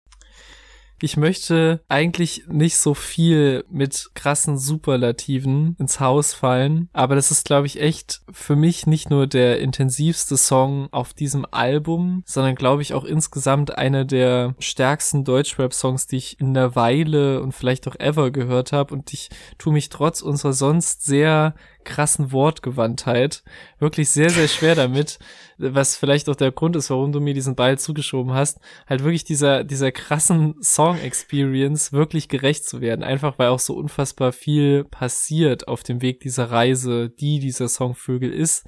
Einer Person, die auf dem Weg zu einem Suizid in eine Fahrstuhl steigt, um an die Spitze des Blocks zu fahren.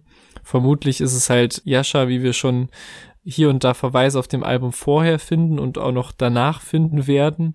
Und ich finde es aber halt wirklich krass, wie der Song so getextet ist, dass man beim ersten Hören zu Beginn auf mehrere falsche Fährten geführt wird oder es zumindest etwas unscharf bleibt, was genau jetzt die Mission des Protagonisten ist, weil man weiß, es gibt eine Mission und nicht nur wird halt dieser Fahrstuhl nicht direkt als solcher benannt, sondern auch dieses Ich berühre die Neuen, mhm. was sehr smart ist, was halt sonst in OG Kimo Kontexten immer eine Waffe bezeichnen würde, aber hier ist es eben der Knopf zum neunten Stock, weil man dann auch in den zehnten noch zu Fuß laufen muss also selbst dieses klitzekleine Detail ist so perfekt mit den Infos verwoben, die man auf dem restlichen Album bekommt über das Wohnhaus und wie viele Etagen das hat und was auch später im Song passiert. Und dann auch quasi so die ganzen Stationen und Geschichten, die im Kopf von Yasha vermutlich durchgegangen werden und wie er von dem Freund, der mit 29 immer noch diesen Lifestyle lebt, zu den alten, längst verdrängten Geschichten kommt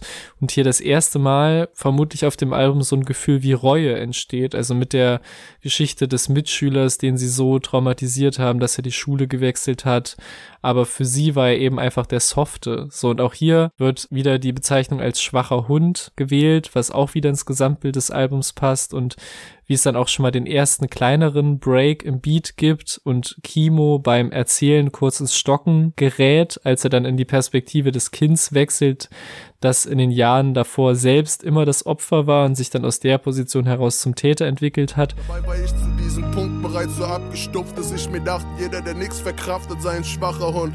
Ich sollte das, ich sollte das besser wissen. Ich war doch damals der, den die Kids nach der sechsten pickten. Ich weiß, wie es ist, sich zu fetzen wegen ein paar schlechten Witzen.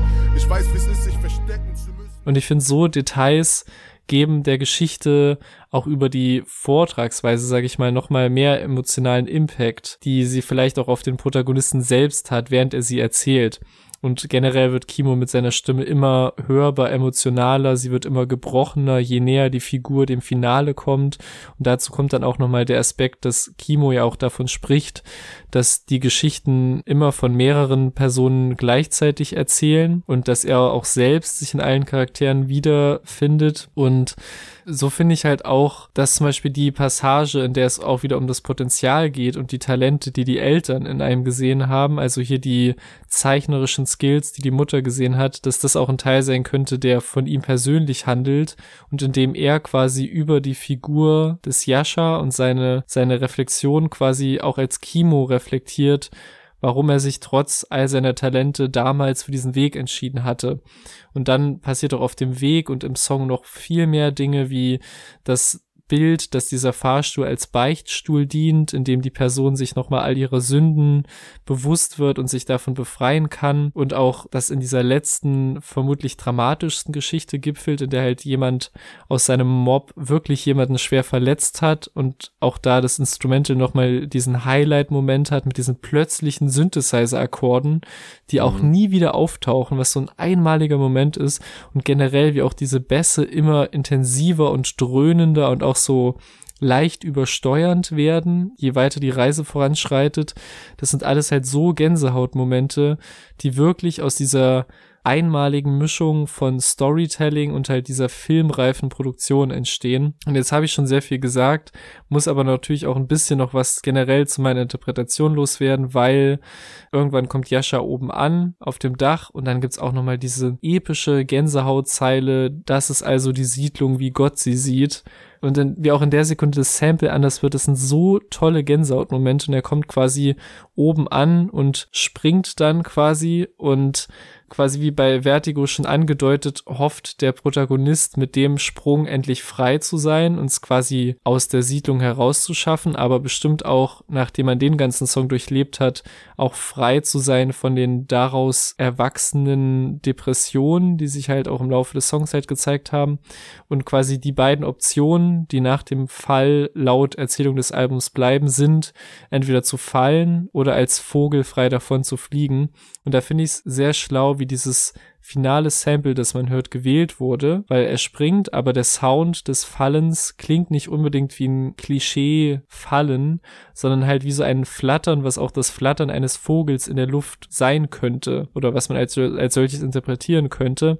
Und das ist einfach krass, wie selbst in diesen finalen Momenten alles relativ offen und interpretierbar auf mehreren Ebenen bleibt. So und man nicht weiß, was genau mit ihm passiert, obwohl man natürlich auf rationaler, realistischer Ebene sagen würde, es ist eindeutig, was mit ihm passiert. Und da habe ich, und da rührt auch meine Deutung krass her, viele Parallelen gesehen zum Film Birdman, in dem es auch mehrere Szenen gibt, einmal in der Mitte und einmal gegen Ende, die mit einem Mix aus Realität und Fiktion spielen und andeuten, dass ein Sprung aus einem hohen Stockwerk mit dem Überleben und Davonfliegen endet. Und da Kimo ja auch sehr filmaffin zu sein scheint, also das ganze Album ist auch voll mit Referenzen, wie zum Beispiel zu Filmen wie La Anne, finde ich es jetzt nicht so ganz abwegig, auch wenn das Milieu, in dem der Film spielt, natürlich ein ganz anderes ist als das des Albums.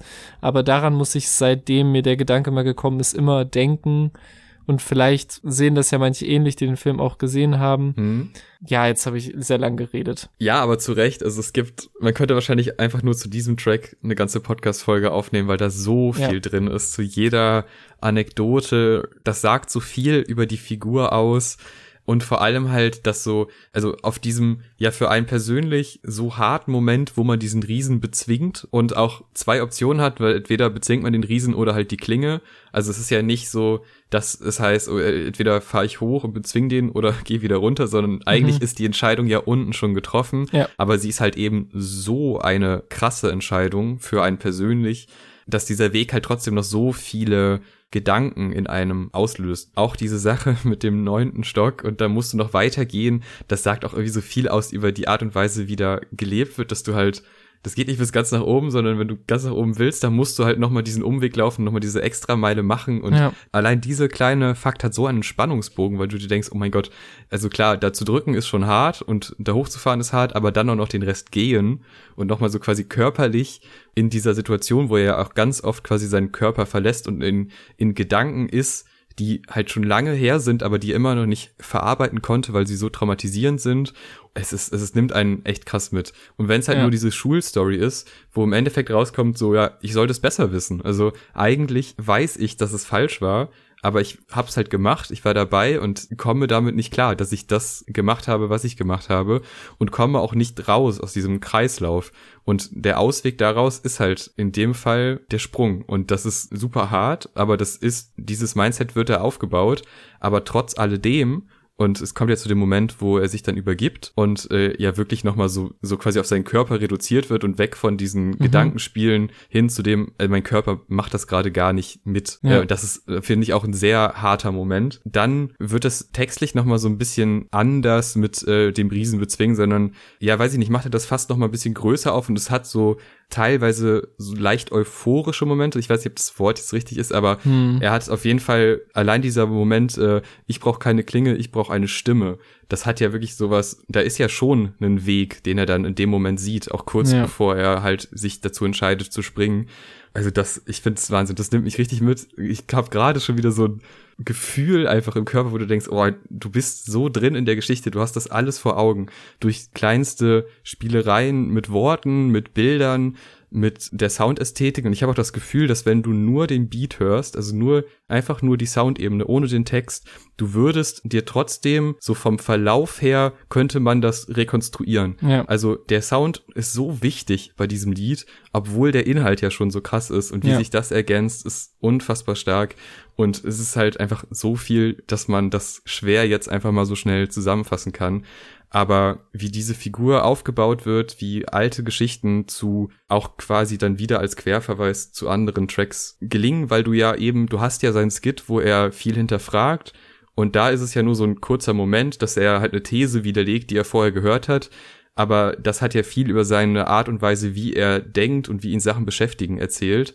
Und das spiegelt sich ja hier nochmal in extremerer Form wieder. Und ja, sehr beeindruckend und für mich auch einer der besten Songs im Deutschrap überhaupt, weil von der sehr harten Idee hin zur unfassbar klugen Umsetzung, ohne dass es irgendwie auch unangenehm wird, weil das ist ja ein hartes Thema, das hätte man auch, man muss da ein Feingefühl für haben und das hat Kimo und das hat auch Funkvater Frank halt eben auch, wie man das umsetzt, wie es dann auch zu dem Ende kommt das hart ist, aber ja dann doch auch auf der Soundebene so zumindest so eine leichte, ja so eine leichte Ungewissheit oder so einen leichten Nebel über die Geschichte legt. Mhm. Und das gefällt mir sehr gut, dass man immer das Gefühl hat, ich, ich check's gerade, aber dann kommen doch wieder ein paar Momente, wo du denkst, hm, macht das Sinn? Ich weiß es nicht. Vielleicht hat's irgendein Grund, aus dem du lieber zu Hause bleibst, statt draußen Streit zu suchen oder in ein Haus zu steigen. Ich brauche keine Klinge, ich brauche eine Stimme, ich flieg hoch, sterb und falle aus dem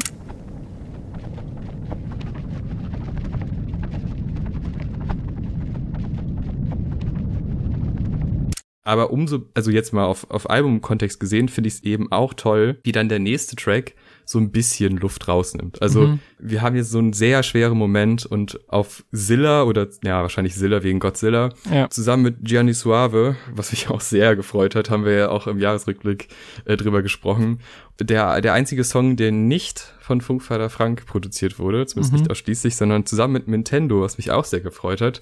Die Connection hat man vielleicht mitbekommen, wenn man auf der Rin-Tour war. Da war nämlich Kimo Voract, beziehungsweise war das wie so ein kleines Festival aufgebaut. Ähm, zumindest da, wo ich war. Und äh, da war dann halt Kimo auch dabei. Und die Connection scheint immer noch da zu sein. Ursprünglich war das wohl mal ein Drillbeat. Den ja. hört man aber vielleicht noch so ganz, ganz leicht in den Drums, aber ansonsten eigentlich nicht mehr.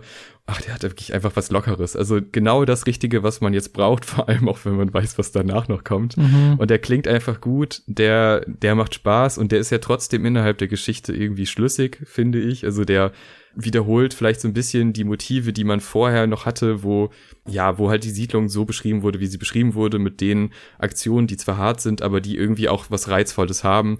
Und das spiegelt der wieder, aber der hat auch viel von Kimo drin, finde ich. Also vielleicht liegt es auch am Feature, dass man halt irgendwie bei beiden weiß, das ist so ein, so ein aktuelles Ding, die beiden, dass man sich deshalb denkt, ja, das, das ist mehr in der Jetztzeit, aber mhm. ein wichtiger Moment für die Albumstruktur und auch einfach als losgelöster Track höre ich den auch sehr gerne, was ja, ja auch gut ist. Ja, ich finde, man, man hört ihm sogar sehr an, dass er auch laut Kimos Aussage ein bisschen unabhängig von einem, wir machen jetzt einen Song fürs Album Gedanken entstanden ist. Und ich finde halt auch diese Background-Info mit dem Drill-Song wahnsinnig witzig, weil es halt ja. so, man merkt es ein bisschen noch so an, oder redet man sich jetzt halt im Nachhinein ein, so an den Adlibs und so ein bisschen am Flow. Und ich finde auch, ohne das jetzt auch erst gewusst zu haben, dass der auch am krassesten so von der Soundästhetik herausfällt, auch so mit der Info, dass es halt ein Nintendo-Beat ist, weil der hat auch sofort was viel lockereres, mit so auch den Samples, die jetzt Min verwendet und die tatsächlich mehr nach Norin-Produktion klingen würden, wenn sie nicht auf dem Album wären, als jetzt, oh, das muss auf dem Kimo-Album ein Beat sein. Und ich finde halt auch die Hook von Gianni so swaggy und smooth einfach, dass es sich wirklich so, man kann sich erstmal von dem Song Vögel erholen, aber auch der ist nicht ganz vom Rest des Albums entkoppelt, weil ja auch wieder eine Hundereferenz drin ist und auch ganz am Ende mit der, und wenn der Kopf nicht mehr meinen Mittelfinger kriegt, dann den meines Sohnes, auch schon eine kleine Vorab-Andeutung zur großen Enthüllung gegen Ende des Albums. Also der ist sehr lässig und entspannt und ganz anders als die beiden umliegenden Songs, aber erfüllt auch so als Block dazwischen seinen Job ganz gut, wie ich finde.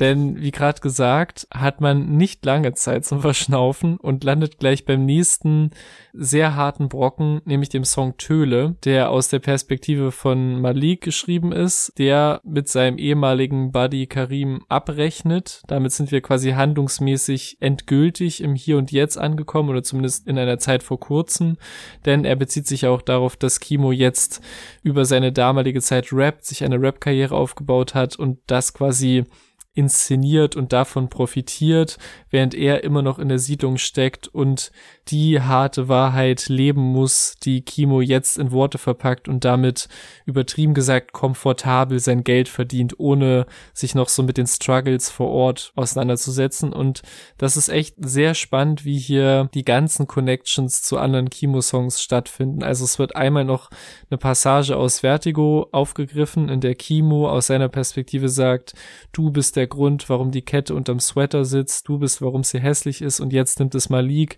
der der andere Protagonist auf und sagt, ich bin, warum sie hässlich ist, ich bin der Grund, wieso die Kette unter deinem Sweater ist. Und allein so diese Gegenüberstellung dieser beiden Aussagen der Charaktere ist schon wahnsinnig deep. Also es kommt vor allem diese Wut zum Ausdruck quasi, wie Kimo von ihm profitiert hat und von dem, wie er ihn in diesen Lifestyle eingeführt hat, von dem er jetzt quasi noch zehrt in seiner Karriere und quasi bis heute davon profitiert, während er noch darunter leidet.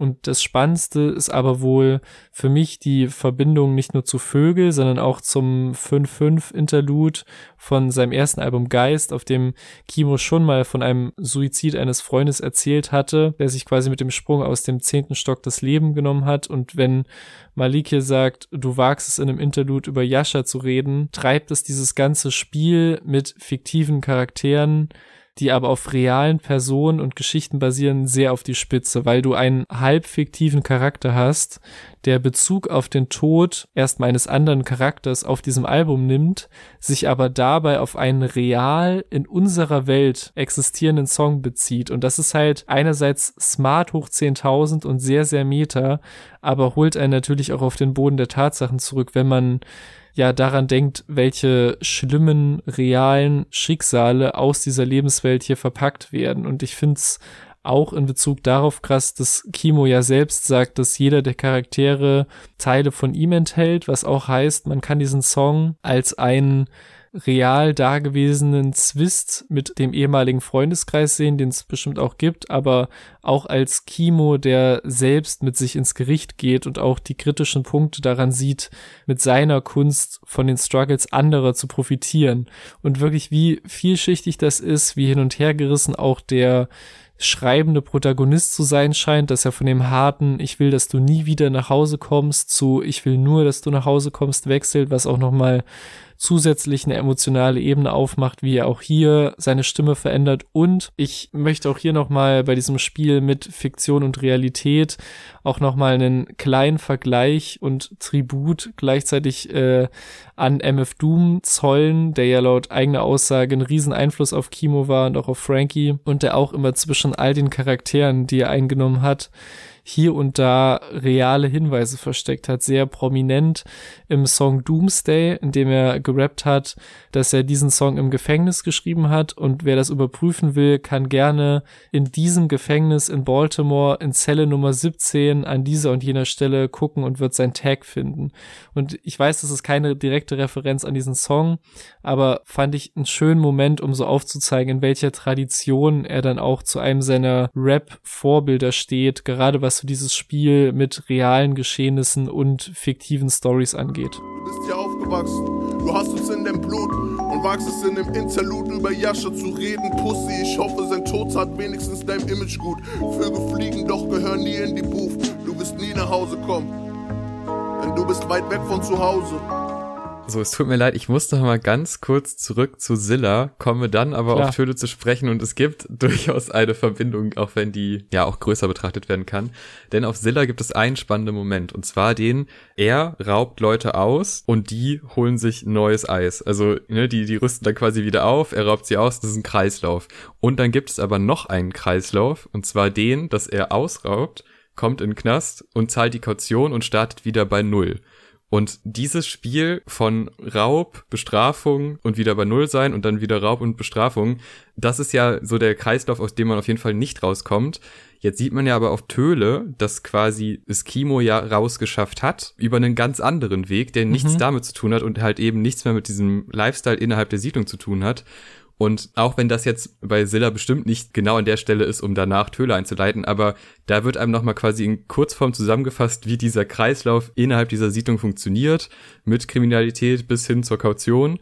Und auf Töle sieht man dann halt eben, wie, wie der eine noch innerhalb dieses Kreislaufes ist und der andere aber weg davon und wie es offensichtlich an beiden nagt. Also so ein Track macht man ja nicht, wenn es einem egal wäre, was Leute von früher sagen. Ja. Gleichzeitig sagt man sowas zu einer Person, die es rausgeschafft hat mit Kunst, innerhalb, also mit diesen Worten nun mal, wenn man einen Frust und auch in gewisser Weise ja halt einfach sauer ist und einfach sich wünscht, dass Dinge so wären, wie sie früher einmal waren und deshalb ja auch das Bild von komm nie wieder nach Hause am Anfang, also sehr gefrustet, bis hin zu ich will nur, dass du nach Hause kommst und auch wie dann noch erzählt wird, wie er sagt, mich hält nichts an diesen Bauten, aber ich schaff's nicht mehr raus, seitdem du damals weggelaufen bist. Also dann ist es nicht mehr irgendwie die Siedlung oder der Block, sondern es sind diese Bauten. Also auf einmal gibt's da so eine so eine gewisse Distanz zwischen dem, dem Umfeld, was man hat, ne, also dem Zuhause. Und das wird immer weiter reduziert zu diesen Bauten. Und das finde ich einfach ein sehr spannendes Stilmittel und das beschreibt einfach schön, wie halt innerhalb dieses kurzen, ja, nee, so kurz ist er nicht, aber dieses langen Tracks, Ja. einfach diese Emotionalität und wie konntest du uns nur verlassen bis hin zu, ja, ich, ich schaff's nicht mehr raus, aber ich verbinde, also ich bin halt einfach in diesem Kreislauf drin, aber habe mich auch in gewisser Weise entfremdet von dem und ich will einfach, dass es so ist wie früher, weil da hat es funktioniert und da war es schön.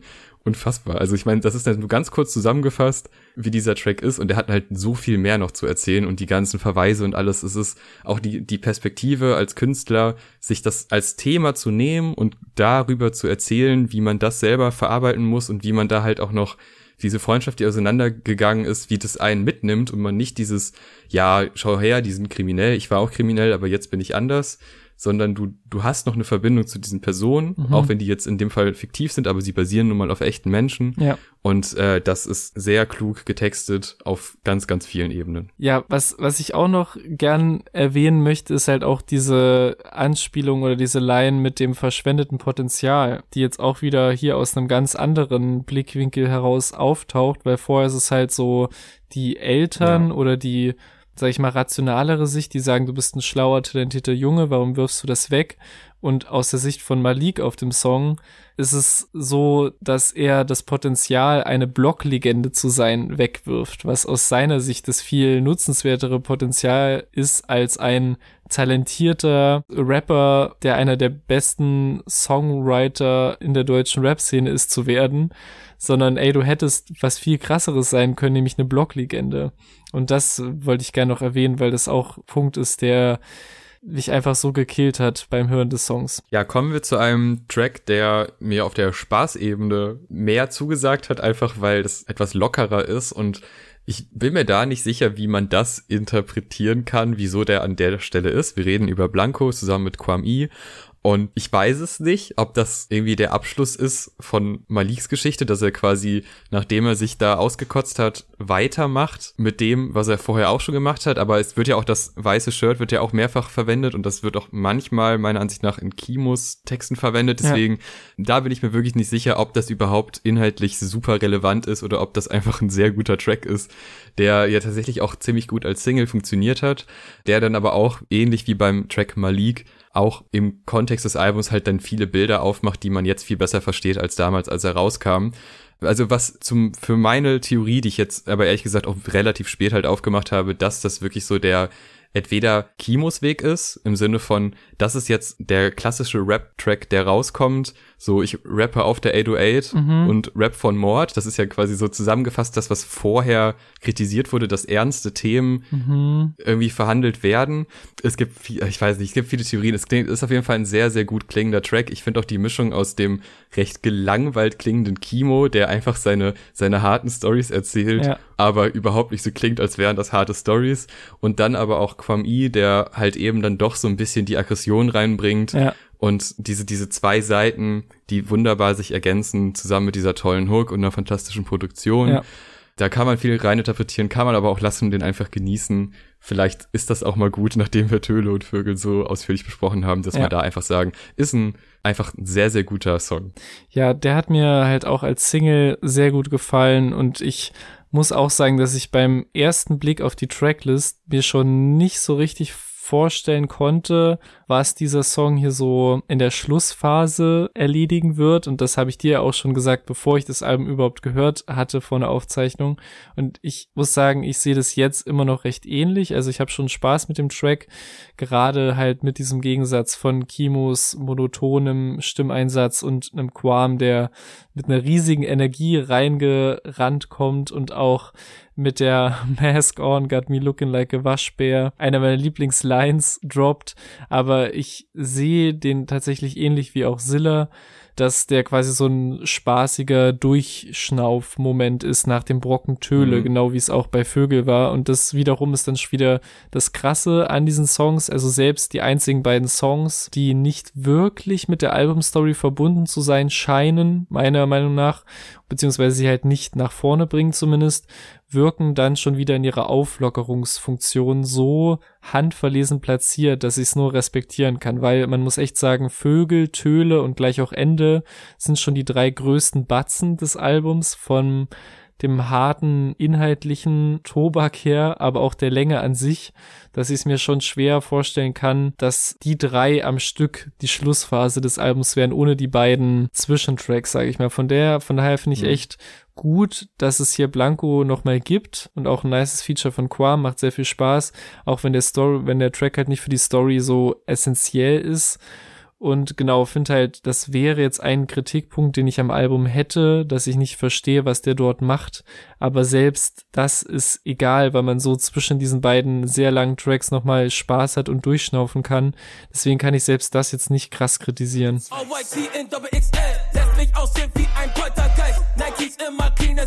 Sogar Meister Papa weiß, für mich wie Kalito, Platte, Shirt und braune Chinos. CCTV macht Video, Maske runter, OG Kimo. Kommen wir zum letzten Track Ende. Da sind wir jetzt in der Jetzt-Zeit quasi, also kurz vor Albumabgabe. Kimo sitzt im ICE und beginnt mehr oder weniger damit, einen Song zu schreiben. Und mhm. wir sind live beim Prozess dabei, was ich sehr schön finde. Weil auch hier gibt es einmal diesen Moment, wo er, also wir sind in der Jetzt-Zeit und dann sagt er aber, ey, ich kann mich so gut in das zurückversetzen. Und ich habe dann direkt wieder die Emotionen und ich, ich ich empfinde das wieder so, wie ich es halt damals erlebt habe. Mhm. Und das wird auch wieder auf der Soundebene wunderbar eingefangen, dass du wirklich denkst, ja, das fühlt sich gerade lebendig an. Diese Vergangenheit, aber auch der, der Moment, wo er im ICE sitzt und äh, quasi die Versprechung macht, ich, ich schreibe das jetzt zu Ende. Also das ist jetzt mein Abschluss der ganzen Sache und es war eine wilde Zeit und ich brauchte danach Pause und das, dieser Moment, wo er das quasi sagt, das zeigt ja auch nochmal, wie, wie schwer es ist, so ein Album zu schreiben. Also auch mhm. emotional schwer, weil du dich ja mit Themen befasst, die in deiner Vergangenheit stattgefunden haben. Es ist ja nicht also die Figuren sind fiktiv, aber das Erlebte ist zumindest irgendwie mal empfunden worden dass man diese Ebene quasi nochmal bekommt. Du hast ganz am Anfang den Moment, wo quasi der Erzähler das einführt und es wird über die beiden quasi gesprochen, über die beiden, die das Album machen. Und am Ende kriegst du nochmal den, der dir das Ganze erzählt hat, der im ICE sitzt und zu einem Ende führen möchte. Und das finde ich ein sehr, eine sehr schöne Klammer zu einer eh schon sehr klammerlastigen Albumstruktur. Ja. Und ähm, dann endet es ja nicht mal im ICE, sondern dann geht's ja dann noch mal zu einem Beatwechsel, wo ich denke, oh mein Gott, wie, okay, krass, dann, ja, dann nehmen wir den Beatwechsel auch noch mit. Ja. Und da erfahren wir, dass Amoji Kimo Vater geworden ist. Und wie schön kann man bitte ein Album beenden? Das ist ja wirklich, ich war so, ich meine, ich kenne diesen Menschen nicht persönlich, aber ich habe mich so gefreut, mhm. dass so dieses Album, was diese Geschichte erzählt, mit diesen potenziellen Wegen, die man gehen kann im Leben, ja. dass es dann dazu kommt, dass du Musik gemacht hast, Kunst gemacht hast, dich damit befasst und auch noch familiär glücklich geworden bist und Vater geworden bist. Also ich finde es einen super schönen Abschluss. Äh, ich muss aber zu meiner Stande gestehen, ich bin mir nicht ganz sicher, welchen Namen das Kind jetzt hat, mhm. weil das wird ja so suggeriert, als wüsste man das dann. Vielleicht kannst du mir da was verraten, weil, na klar, es gibt zwei Vermutungen, aber ich bin mir nicht ganz sicher. Der offensichtliche Hint wäre ja, dass der Sohn Malik heißt. Mhm. Und das ist, also würde ich auch sagen, so die wahrscheinlichste Variante, wie man den Song deutet deuten kann, aber ich habe da ehrlich gesagt, ich habe das so als schönen, als schönes Augenzwinkern zum Schluss gesehen und war ja auch gerade, also vermute ich jetzt einfach mal, weil es ja auch heißt, dass die Charaktere auf mehreren realen Personen basieren, die zu fiktiven Personen verschmelzen. Ja. Ist ja nochmal eine andere Ebene als jetzt von einem realen, so gehießen habenden alten Freund zu erzählen und dann sagen, ich habe mein Kind nach ihm benannt. Das ist halt noch so ein bisschen, glaube ich, auch die Ebene, auf der du dich bewegst, wenn du dich wunderst, ob das jetzt wirklich der Reveal ist oder nicht. Aber ich gehe auf jeden Fall auch mit der äh, Malik-Deutung mit und muss auch sagen, dass mich der auf allen Ebenen sehr zufrieden macht. Also er schließt halt den Handlungsrahmen des Albums ab, auch mit dem letzten Skit, was du jetzt noch gar nicht erwähnt hast, in dem auch jetzt Karim zu Wort kommt und quasi so die, das Ende der Flucht vor der Polizei ist. Mm, ja. Und auch die, die zeitliche Spanne wird geschlossen von Teenage Kimo bis zu dem, der im Hier und Jetzt im Zug sitzt und das Album fertig schreibt.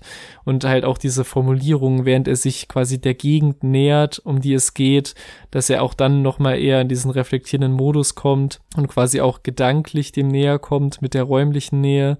Und ich finde, man hätte diesen Ansatz auch total lazy wirkend lassen können, aber so stilvoll und mit diesen krassen Bogenschlüssen ist es echt so das beste Last-Minute fertig geschriebene Outro, was man sich vorstellen konnte. Ich finde, Frankie ist komplett auf seinem Madlib-Grind mit beiden Beats auf diesem Outro.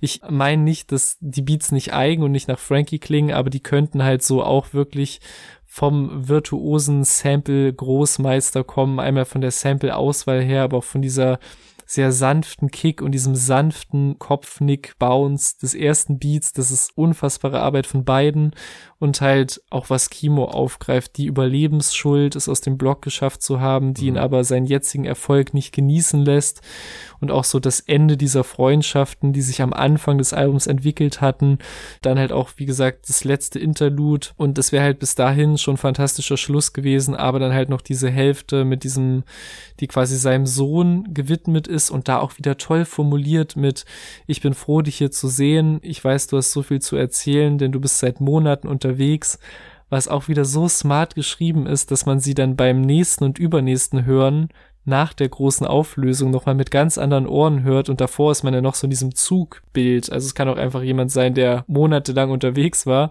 und dann geht es halt um das Kind, das monatelang unterwegs war. Und das ist halt dann auch nochmal so, dass der Bezug auf die vom Großvater vererbten Hände kommt, was ich schon ein paar Songs vorher erwähnt hatte und all das ist halt wirklich toll formuliert und obwohl der fünfeinhalb Minuten lang ist, packt er eigentlich sehr kompakt viele Stränge des Albums zu einem Ende. Und dann kommt halt noch dieser Kniff mit dem Namensreveal oder Nicht-Reveal. Und das ist wirklich, da saß ich nur noch mit offenem Mund da und habe gar nicht gerafft, was alles, also auf der ganzen Albumreise los war, aber halt hier so allein auf dem letzten Song. 13. September, ich befinde mich fünf Wochen Tage vor der offiziellen Deadline der Albumabgabe. Lange her, dass wir das letzte Mal gesprochen haben. Ich weiß, sie sind gerade immer noch am Warten. Denn aus Monaten wurde ein Jahr und danach noch ein Jahr. Wenn das ihr Job, werde ich eine Woche schlafen. Ja, damit ist es durch. Also, es war eine sehr lange Folge. Es steckt natürlich auch noch viel mehr in diesem Album drin als das, was wir jetzt angesprochen haben. Also hier auch nochmal der Aufruf, bitte einfach eure Thesen und Theorien und auch gerne irgendwas widersprechen, auch gerne mit irgendwie, ja, aber in Zeile da und da sagt er das und das. Das kann alles sein. Das sind teilweise einfach vage Theorien und Empfindungen von uns. Aber festhalten lässt sich auf jeden Fall, dass das von der Story, vom Konzept, von der Produktion, von der Soundästhetik und von diesem filmischen Charakter unfassbar tolle Ideen sind. Ein total clever geschriebenes Album, was jetzt nicht so clever im Sinne von, ja, das sind äh, schlaue Parabeln, sondern einfach auch sehr lebhafte Figuren werden beschrieben und es werden Verknüpfungen aufgebaut auf einer Albumstruktur und außerhalb des Albums ja auch nochmal zu alten Projekten von ihm. Ich war mir nicht mal ganz sicher, ob der Hype, den ich am Anfang hatte, beziehungsweise den ich vor dem Album hatte, äh, ob der erfüllt werden kann. Weil ich hatte so ein bisschen Angst, dass nach Geist mhm. der Moment da ist, äh, das ist schon ein bisschen was her, man verschönert das quasi noch mal mehr und das war unfassbar gut und wir haben es auch damals besprochen und glaube ich auch fast ausschließlich gelobt. Aber ich hatte so ein bisschen Angst, dass jetzt ein Album kommt und ich das nicht so fühle, mhm. weil ich einfach eine andere Erwartung habe. Aber das, was da gekommen ist, hat mich sofort mitgenommen und ich bin einfach sehr dankbar, dass es so eine Art von Album noch gibt und ich bin auch sehr dankbar, dass es jetzt zur hundertsten Folge gekommen ist, weil wir eigentlich was ganz anderes vorhatten, uns aber dann dachten, okay, wir müssen uns jetzt diese Zeit nehmen und das besprechen. Und eigentlich wäre das jetzt hier eine Classic Review, aber im Endeffekt ist es eine, weil das ist jetzt ein Classic. Das ist halt einfach so.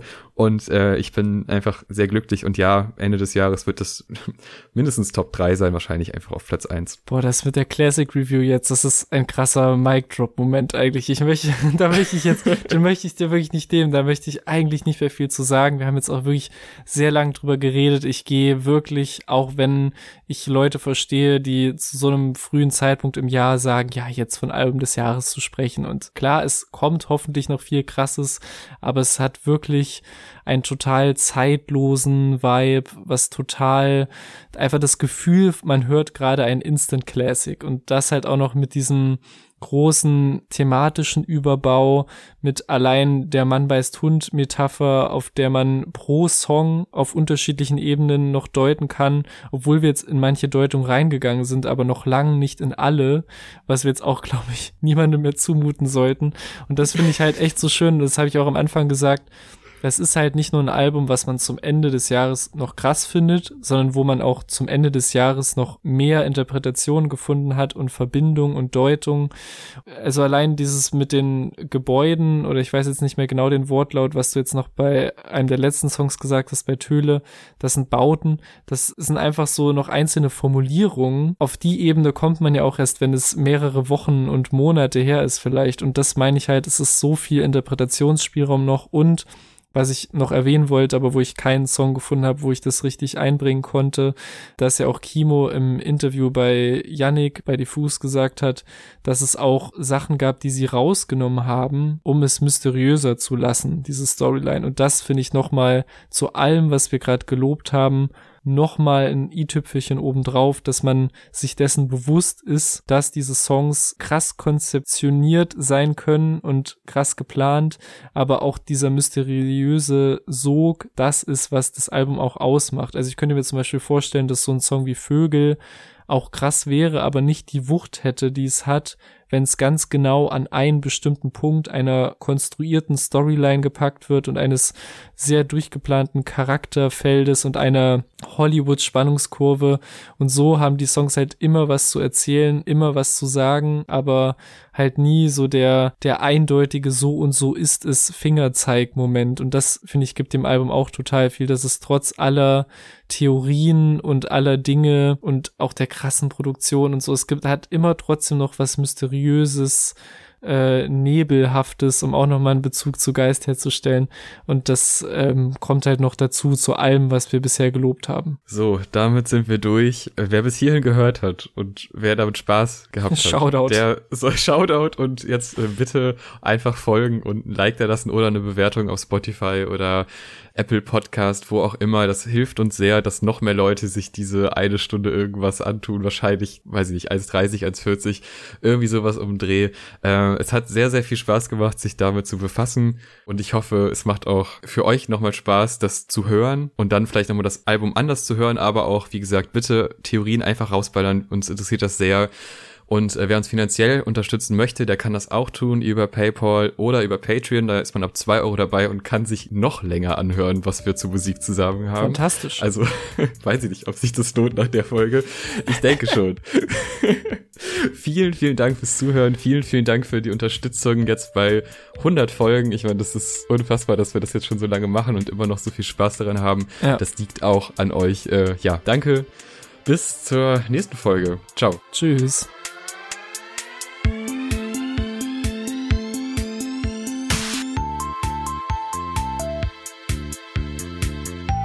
Beißt Hund, Mann beißt Hund, Mann beißt Hund, Mann beißt Hund, Mann beißt Hund.